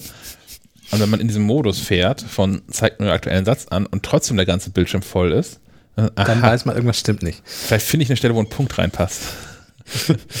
ähm, ist eine Funktion, die ich nicht nutze, ehrlich gesagt. Also ich, ich habe immer alles da. Ich habe aber auch nicht so ganz lange Sätze wie du. Ja, das ist auch eine Krankheit. Also was man auch noch machen kann, ist eine Stilprüfung. Also man kann Füllwörter, Klischees, äh, Redundanzen und sowas. Ähm, meiner Erfahrung nach funktioniert das aber im Deutschen nicht immer perfekt. Genau, das ist der Punkt, der in Ulysses deutlich besser funktioniert. Genau, ja. Also gerade wenn es inhaltlich wird, scheitert halt IA-Writer regelmäßig. Das klappt noch ganz gut bei, ne, bei einer, einer, einer Fülle von Adjektiven und Adverbien ja. in, einem, in einem Satz. Ähm, das passt dann schon irgendwie, weil das ist, kannst einfach, siehst du einfach, das auch unabhängig davon vom, vom Inhalt, ähm, wenn, wenn der Satz 30 Wörter hat und davon neun Wörter ein Adverb sind, ist der Satz wohl kacke. Ah, ich habe jetzt gerade hier mal bei einem Testartikel von mir zu einem, äh, zu einem, zu einem Soundbar mal Stilprüfung angemacht. Ich hatte ja das Problem, dass der Text zu lang ist. Also ich könnte scheinbar noch einige streichen. Das ist in, in, in Ulysses jetzt oder? In Area Writer. Ja, okay. Ähm, übrigens auch, allerdings, äh, auch, auch, auch, auch, wahrscheinlich, selbst, allerdings, ja, ich könnte einige allerdings mal rausstreichen. Das kann ich auf alle Fälle machen nach der, nach der Stilprüfung. Das schadet nicht. ähm, was ich bei A-Writer auch noch mag, was mir jetzt hier bei meinem Job wenig bringt, weil wir das nicht als Funktion haben, aber ich kann theoretisch ähm, Texte, die ich darin geschrieben habe, direkt in ein CMS exportieren. Also zum das Beispiel in ein WordPress, in ein Ghost, ähm, in einen Medium-Account, äh, äh, medium.com. Also man muss es einrichten in den Einstellungen, aber wenn man das gemacht hat, dann kann man einfach auf Veröffentlichen klicken, wählt aus, wo es hingehen soll und äh, schwupp ist das Ding hochgeladen, nicht veröffentlicht, aber man muss nicht diese Copy- und Paste-Geschichten machen. Und die Formatierung wird natürlich auch direkt übernommen, die man da vorher ausgewählt hat. Ähm, wobei wir ja auch selber interaktive, also vielleicht kriegen wir das mal, wir bauen das mal für unser Redaktionssystem. hm? Wir versuchen das mal. Ja. ähm, wie gesagt, das ist die Alternative, wenn man das Abo nicht von Ulysses haben möchte, wäre das eine etwas abgespecktere Version als Einmalzahlung. Ja. Ja, auch gerade wenn man es halt ähm, doch nicht so häufig nutzt. Es ist IA-Writer total guter Editor, ähm, tut, was er verspricht. Ähm, und wenn man es ein paar Mal nur nutzt, ist es irgendwie, glaube ich, die bessere Lösung. Aber wenn man es regelmäßig nutzt und da vielleicht so auch Geld mit verdient oder halt für Studien viele Texte schreibt, ist die Liste schon echt, ich glaube, so das Ding, was man haben möchte. Es gibt noch ein anderes Ding, was ich, äh, oh, wie hieß das denn? Scribus oder irgendwie sowas? Mhm, Scribus gibt es ähm, was sich so gerichtet hat an Leute, die, die Bücher schreiben. Ja. Da kann man auch mehr mit Verweisen und so arbeiten. Ne? Da ja, ist ein genau. Kapitel genau. und so. Ähm, ich glaube, dass nee, Scribus ist dieses, dieses Desktop Publishing Dings von, von Linux, äh, auf Linux. Ach ja, äh, ja, wir, wir, wir sind Das hat so, ein- so ein schwarz-weißes App-Icon. Äh, da muss man jetzt drauf kommen können. Markdown Editor Mac vielleicht, wenn wir das Li- googeln. Live, live googeln. Typora, Nee. Ähm, bist du sicher? ja. Der ist sehr minimalistisch. Ah ja gut, aber das ist, das ist noch abgespeckter als äh, ist aber auch ganz cool. Es gibt total gute ähm, Apps, so ist das ja nicht, aber ähm, Guck mal, es gibt ja. Scrivener, Ah, ja. meine Güte, Scrivener heißt es. Ähm, das empfiehlt sich tatsächlich, also nur für Leute, die Bücher, Novellen, irgendwie sowas schreiben wollen und das auch in, in Kapiteln denken und anlegen und so. Ähm, liegt preislich in derselben Kategorie, kostet glaube ich 40 Dollar oder 50 Dollar oder sowas einmalig. Ähm, aber ja, wer, wer regelmäßig Texte schreibt, Ulysses, wer gelegentlich Texte schreibt, IA-Writer, wer jeden Donnerstag ein Buch schreibt, Scrivener. Das, das seien so die Empfehlungen. Ach, ich würde gerne jeden Donnerstag ein Buch schreiben. Schon, oder? Ja. Auch mal nur eins, wenn ich, hätte ich gerne mal Zeit für. Ja, ja.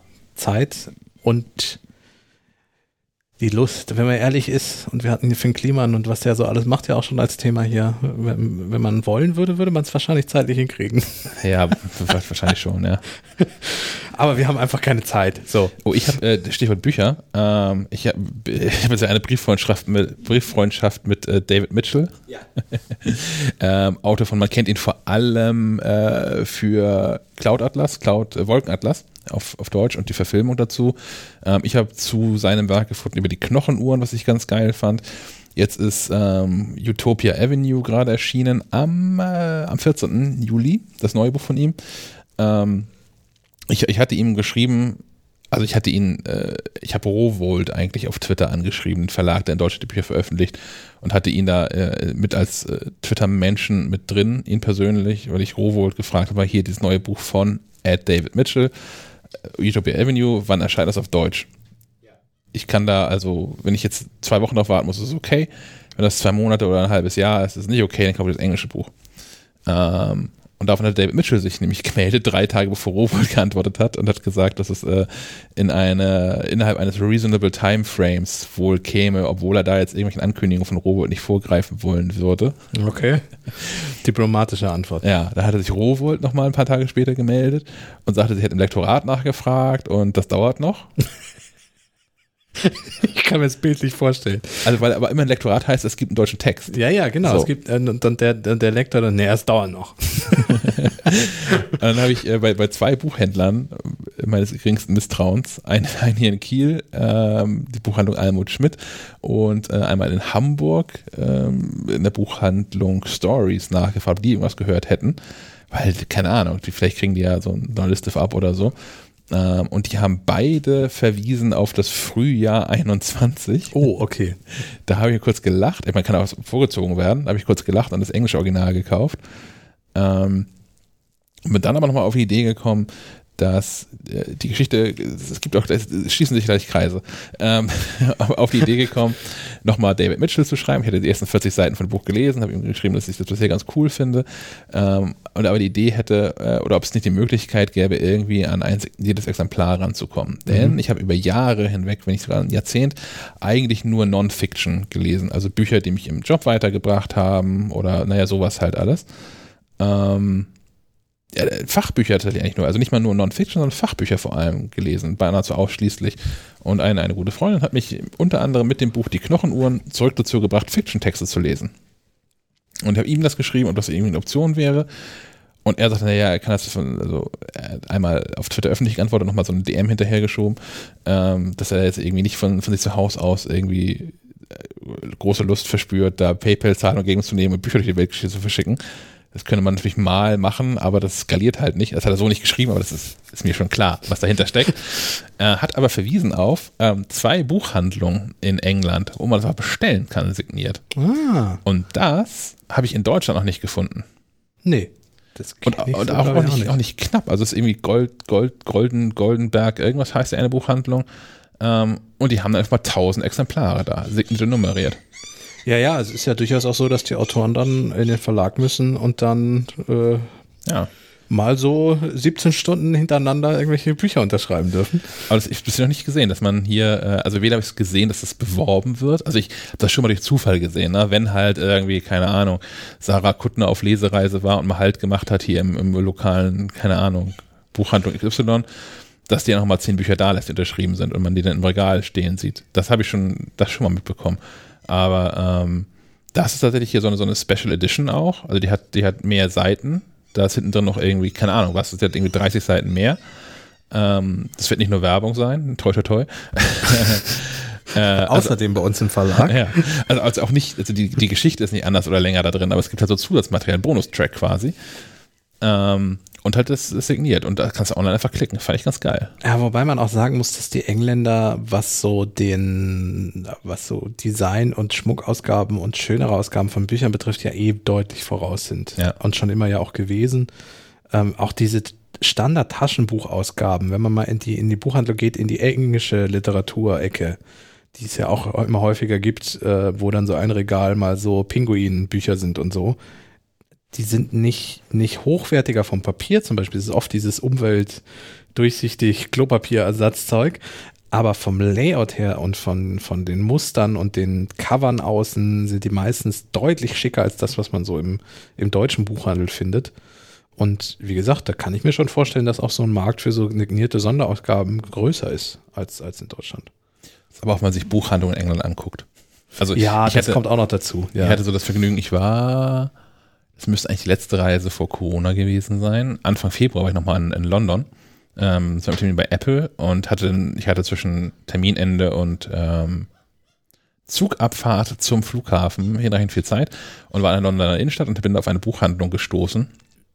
Ähm, in, nicht, nicht weit entfernt von, von Apple in der, also das Apple Bürogebäude ist in der Hanover Street und um die Ecke davon ist der Apple Store, Regent Street ist das, glaube ich und da fußläufig sieben Minuten von entfernt ähm, Richtung Süden. Das ist eine Buchhandlung. Eine, eine, keine Ahnung, die haben eben so ein, lustigen, so ein lustiges Siegel, dass irgendwie hier königliche Buchhandlung von Hast nicht gesehen sind. Und die sind halt einfach seit 1700 und Keks an dieser Stelle. Das ist so ein dreistöckiges uraltes Haus, wo alles knarzt und knarrt und äh, die Holztreppen und hast du nicht gesehen. Aber das ist ein ganz anderes. Eigentlich möchte man jedes Buch, was da steht, einfach kaufen, weil der Laden so toll ist. So, so ein bisschen gab es das auch bei mir in Marburg, in der, in der seit 1500 Unistadt, da gab es die äh, Buchhandlung äh, Elberts, die auch seit, äh, glaube ich, seit ungefähr 1500 da in, in dem historischen Haus auch sitzt äh, und Universitätsbuchhandlung seitdem auch ist. Ähm, da ist das auch ein bisschen so, aber die haben auch nicht, also da wurde drin auch öfter schon mal saniert. Also es ist nicht so, dass man auch diese, diese alten, schweren Holzregale, die man ja auch in englischen Buchhandlungen hat, also man taucht da ja auch in eine Welt ein, in so einer englischen Buchhandlung. Äh, das war da auch nicht, nicht so. Aber ja, ich glaube auch, dass da insgesamt, gut, aber London ist auch nochmal ein Spezialfall, äh, dass da der Buchmarkt eine längere, hochwertigere Tradition hat, glaube ich. Aber das ist ja, ist ja nicht nur bei Büchern so in Deutschland, das ist ja auch bei Lebensmitteln gerne mal so. Wir, wir könnten jetzt in dieser Sekunde, wir haben hier gerade äh, hohen, hohen Besuch erhalten. Ja, er kommt hier gerade rein. denn Herr Möller ist gerade reingekommen. Hallo. Moin, moin. Hört man mich? Und, ich, ich, ich höre ihn nicht. Ja, siehst du. Ja, dann ist alles kaputt. Aber ähm, wir hören dich in der Aufnahme. Und okay. jetzt, jetzt hören wir dich auch hier ja, auf allen Kopfhörern. jetzt habe ich dich auf dem Ohr. Hallo. Hallo, Herr Möller. Na? Na? Komme ich doch noch rechtzeitig, um einmal Hallo zu sagen. Ja. Ja, ja vor allem auch im, im, im Sendungsplan vollkommen rechtzeitig. wir sind jetzt gerade an dem Punkt einer Spieleempfehlung angelangt. Okay. Ja, komme ich gleich zu. Ich komme direkt von der äh, Kita-Verabschiedung, deswegen war ich heute nicht dabei. Ähm, ist ja immer so kurz vor der Schließzeit, letzter Tag. Da waren wir eben nochmal schön im äh, Tannenberger Gehölz. Das hm. war ein Traumwetter, ich kann es nur empfehlen. War sehr schön. Und jetzt bin ich hier. Cool. Ich kenne Schließ Schließzeit nur aus dem Knast sonst. ja, drei Wochen Schließzeit. Zum Glück nur drei Wochen, nicht sechs Wochen, sonst wüsste ich nicht, was wir mit den Kindern so lange machen sollten. Aber drei Wochen kriegen wir überbrückt, glaube ich, irgendwie. Aber so ein bisschen verrückt, nachdem wir ohnehin jetzt schon zwei Monate dicht hatten. jetzt schon wieder, genau. Aha.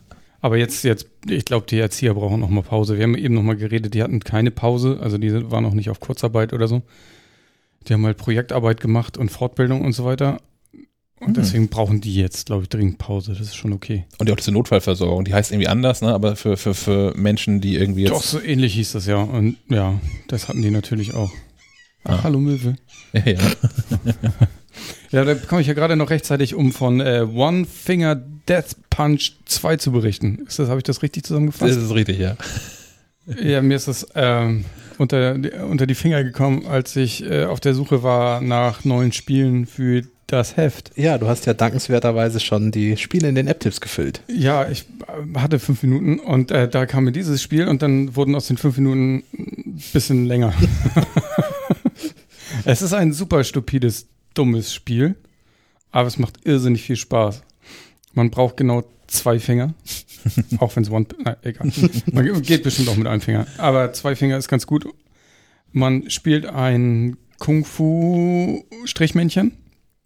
Das kann wahnsinnig krasse Moves. Und von links und rechts kommt Gegner. Und äh, eine Anzeige unten sagt dir, wann du schlagen kannst. Und die Gegner haben natürlich noch verschiedene Angriffsmodi und dann muss man irgendwie dreimal tippen oder so. Sie werden schneller. Und es wird schneller oder auch, dann gibt es Zeitlupe und dann gibt es noch Superwaffen. Ich habe jetzt inzwischen auch schon mal ein Laserschwert gehabt.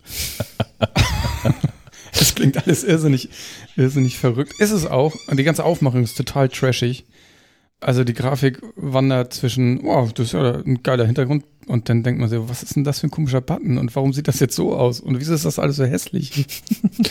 Ich sehe ja auch äh, pinke Sensen und all möglichen Dinge. Das ist Ja. ein großer Spaß. Es ist wirklich, es ist lustig. Was kostet das? Äh, zwei- 2,29. 2,29. Das kann man mal ausgeben. Kann man mal machen. Ich war, das Tu- Tutorial dauert schon alleine wie eine halbe Stunde oder so, weil man irgendwie 16 Level alles einmal lernen muss und dann kommt man noch irgendwie in die freie Welt, kann sich da noch ein bisschen austoben. Ja, man, soll- es gibt auch eine Warnung am Anfang, man sollte ähm, nur in Etappen spielen, also nicht zu lange, weil man, glaube ich, wirklich ein bisschen bekloppt davon wird. Das könnte so ein Spiel sein, wo man in dieser Methodik hinterher denkt und träumt und so. weil es alles wahnsinnig schnell ist und Ja. abgehackt und ja, Ja. Ich würde gerne den Artikel sehen, den du danach dann schreibst. Na, ich hätte das, Er hat sehr viele kurze Sätze, Genau. aber sehr, sehr pointiert. Sehr, sehr knallig. Ne, bei, bei anderen Spielen, keine Ahnung, so, so Monument äh, Valley, ja. Valley, genau, oder so. Altos weiß nicht, gab mir das lange gespielt Adventure, hat. Ja, dass man alles dann, ganz smooth. ja, dass man so ein bisschen dann so in dieser, in dieser Denke so verhaftet ist und dann, naja. Ja, ist auch ein super, super treibender Soundtrack bei, immer so Metal-Geschrammel und so. Ähm, Es ist meine Empfehlung fürs Wochenende, falls man ent zu entspannt ist. zum, zum Runterkommen äh, könnte man könnte man Mudrunner spielen, Mudrunner Ah. Mobile, was ich jetzt äh, das die letzten zwei Tage ausprobiert habe. Auf dem iPad hoffentlich. ne? Auf dem iPad, ja, ja, Ja. ja, ja. Ähm, ich, ja, man ist LKW-Fahrer und naja. Es ist jetzt nicht der Truck-Simulator. Nein, nein, nein, nein, nein. Äh, Es ist, ist tatsächlich eine Simulation, allerdings geht es darum, äh, geländefähige Fahrzeuge äh, durch Matsch und Eis und Schnee und Wasser äh, durch, nee, Eis und Schnee nicht, das ist das zweite Spiel, äh, was gerade für die, für die Konsolen und so rausgekommen ist. Snowrunner. Genau, äh, aber durch Matsch und Wasser und Seen und Flüsse durchzu, Hängen die durchzumanövrieren. zusammen oder ist das, sind, also hängen Snowrunner und Mudrunner zusammen? Das ist der zweite Teil quasi. Ach, Snowrunner genau, ist der Snowrunner Nachfolger. ist die Fortsetzung, ja. Ah, der ist nämlich gerade auf, auf PC oder gibt es den auch auf Konsolen? Da ist er äh, ganz gut bei Streamern sehr, sehr Ja. beliebt. Ja, das ist der zweite Teil ähm, mit ein bisschen, bisschen neueren, äh, mehr Fahrzeugen und äh, Schneegebieten und so. Ja, und es, es geht darum, zum Beispiel äh, Holz von einem äh, von einer ähm, Holzhütte zum Sägewerk zu transportieren. Und das muss man, wie gesagt, mit sehr viel Schlamm und Matsch tun und kann dann nicht einfach Gas geben und, und hoffen, dass man durchkommt. Ähm, häufig muss man auch mal äh, das Differential sperren, man muss Vierrad- und Zweiradantrieb auswählen, man muss die Winde einsetzen, um sich, wenn man sich zu tief eingegraben hat, irgendwie wieder rauszukommen. Ähm, ja, es ist, äh, das ist auch ein Spiel, wenn man dann nicht geduldig rangeht, dann wird das auch nix. Da muss man also überlegt äh, fahren. Ja. Das ist kein, kein arkadiges, ich fahre durch den Matsch. Nein. Ähm, der, die mobile Version, die ich ja jetzt auf dem iPad habe, die ist nicht ganz so umfänglich, wie das die Konsolen- und PC-Version ist. Ich bin mir aber auch sicher, dass da vielleicht noch mehr kommen wird. Also es gibt jetzt verschiedene Maps, wo man so freie Spiele machen kann. Es gibt ähm, Missionen, die man erfüllen kann. Aber da wird sicherlich noch was kommen. Fahrzeuge habe ich vielleicht jetzt bisher eine Handvoll gesehen. Kann auch sein, dass ich einfach noch nicht viel freigespielt habe. Aber da kommt sicherlich noch was. Aber für ein Mo Mobile Game ist das schon Äh, Wichtige Frage, gibt es ein Radio in den äh, Fahrzeugen? Nee. Läuft da, ich stelle mir vor, dass da irgendwie immer so Country oder so Nee, gibt es, also bisher habe ich das nicht. Hm. Kann sein, dass ich das übersehen habe. Also es gibt Musik, aber die ist mir jetzt nicht bewusst irgendwie. Ist keine Trucker-Musik, die hätte ich Ja, ja, ausgemacht. genau. Ich hätte gesagt, Die hätte ich ausgemacht. aber das ist eher entspannt. Das ist tatsächlich eher entspannt, ja. Das kann man auch mal so. Und dann stellt man fest, oh, ich bin jetzt hier drei Stunden durch den Matsch gefahren. Ich habe gar nicht bemerkt, wie die Zeit vergeht. Fühlt man sich da mit 2 km/h Ja. durch die Wildnis. So viel zu den Apps. Ähm, ja, Streaming. Eine Sache habe ich hier auf dem Plan stehen. Wer hat die aufgeschrieben? Ich habe die aufgeschrieben. Dann, dann darfst du auch was darüber erzählen. Ich habe ein, eine, eine Serie geguckt, ähm, die auf, äh, oh Gott, Netflix. Netflix läuft sie. Ja. Und heißt äh, Zwölf Geschworene.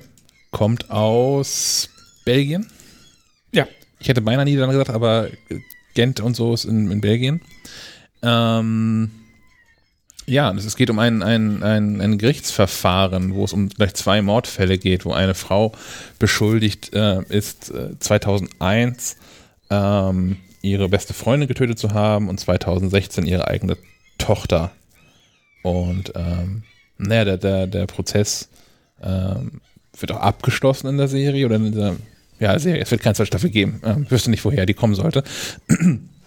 Aber beschäftigt sich auch viel damit, ähm, was, was die Geschworenen eigentlich so machen. Und wie es denen so geht, wie die zueinander stehen, was sich da so entwickelt für Beziehungen.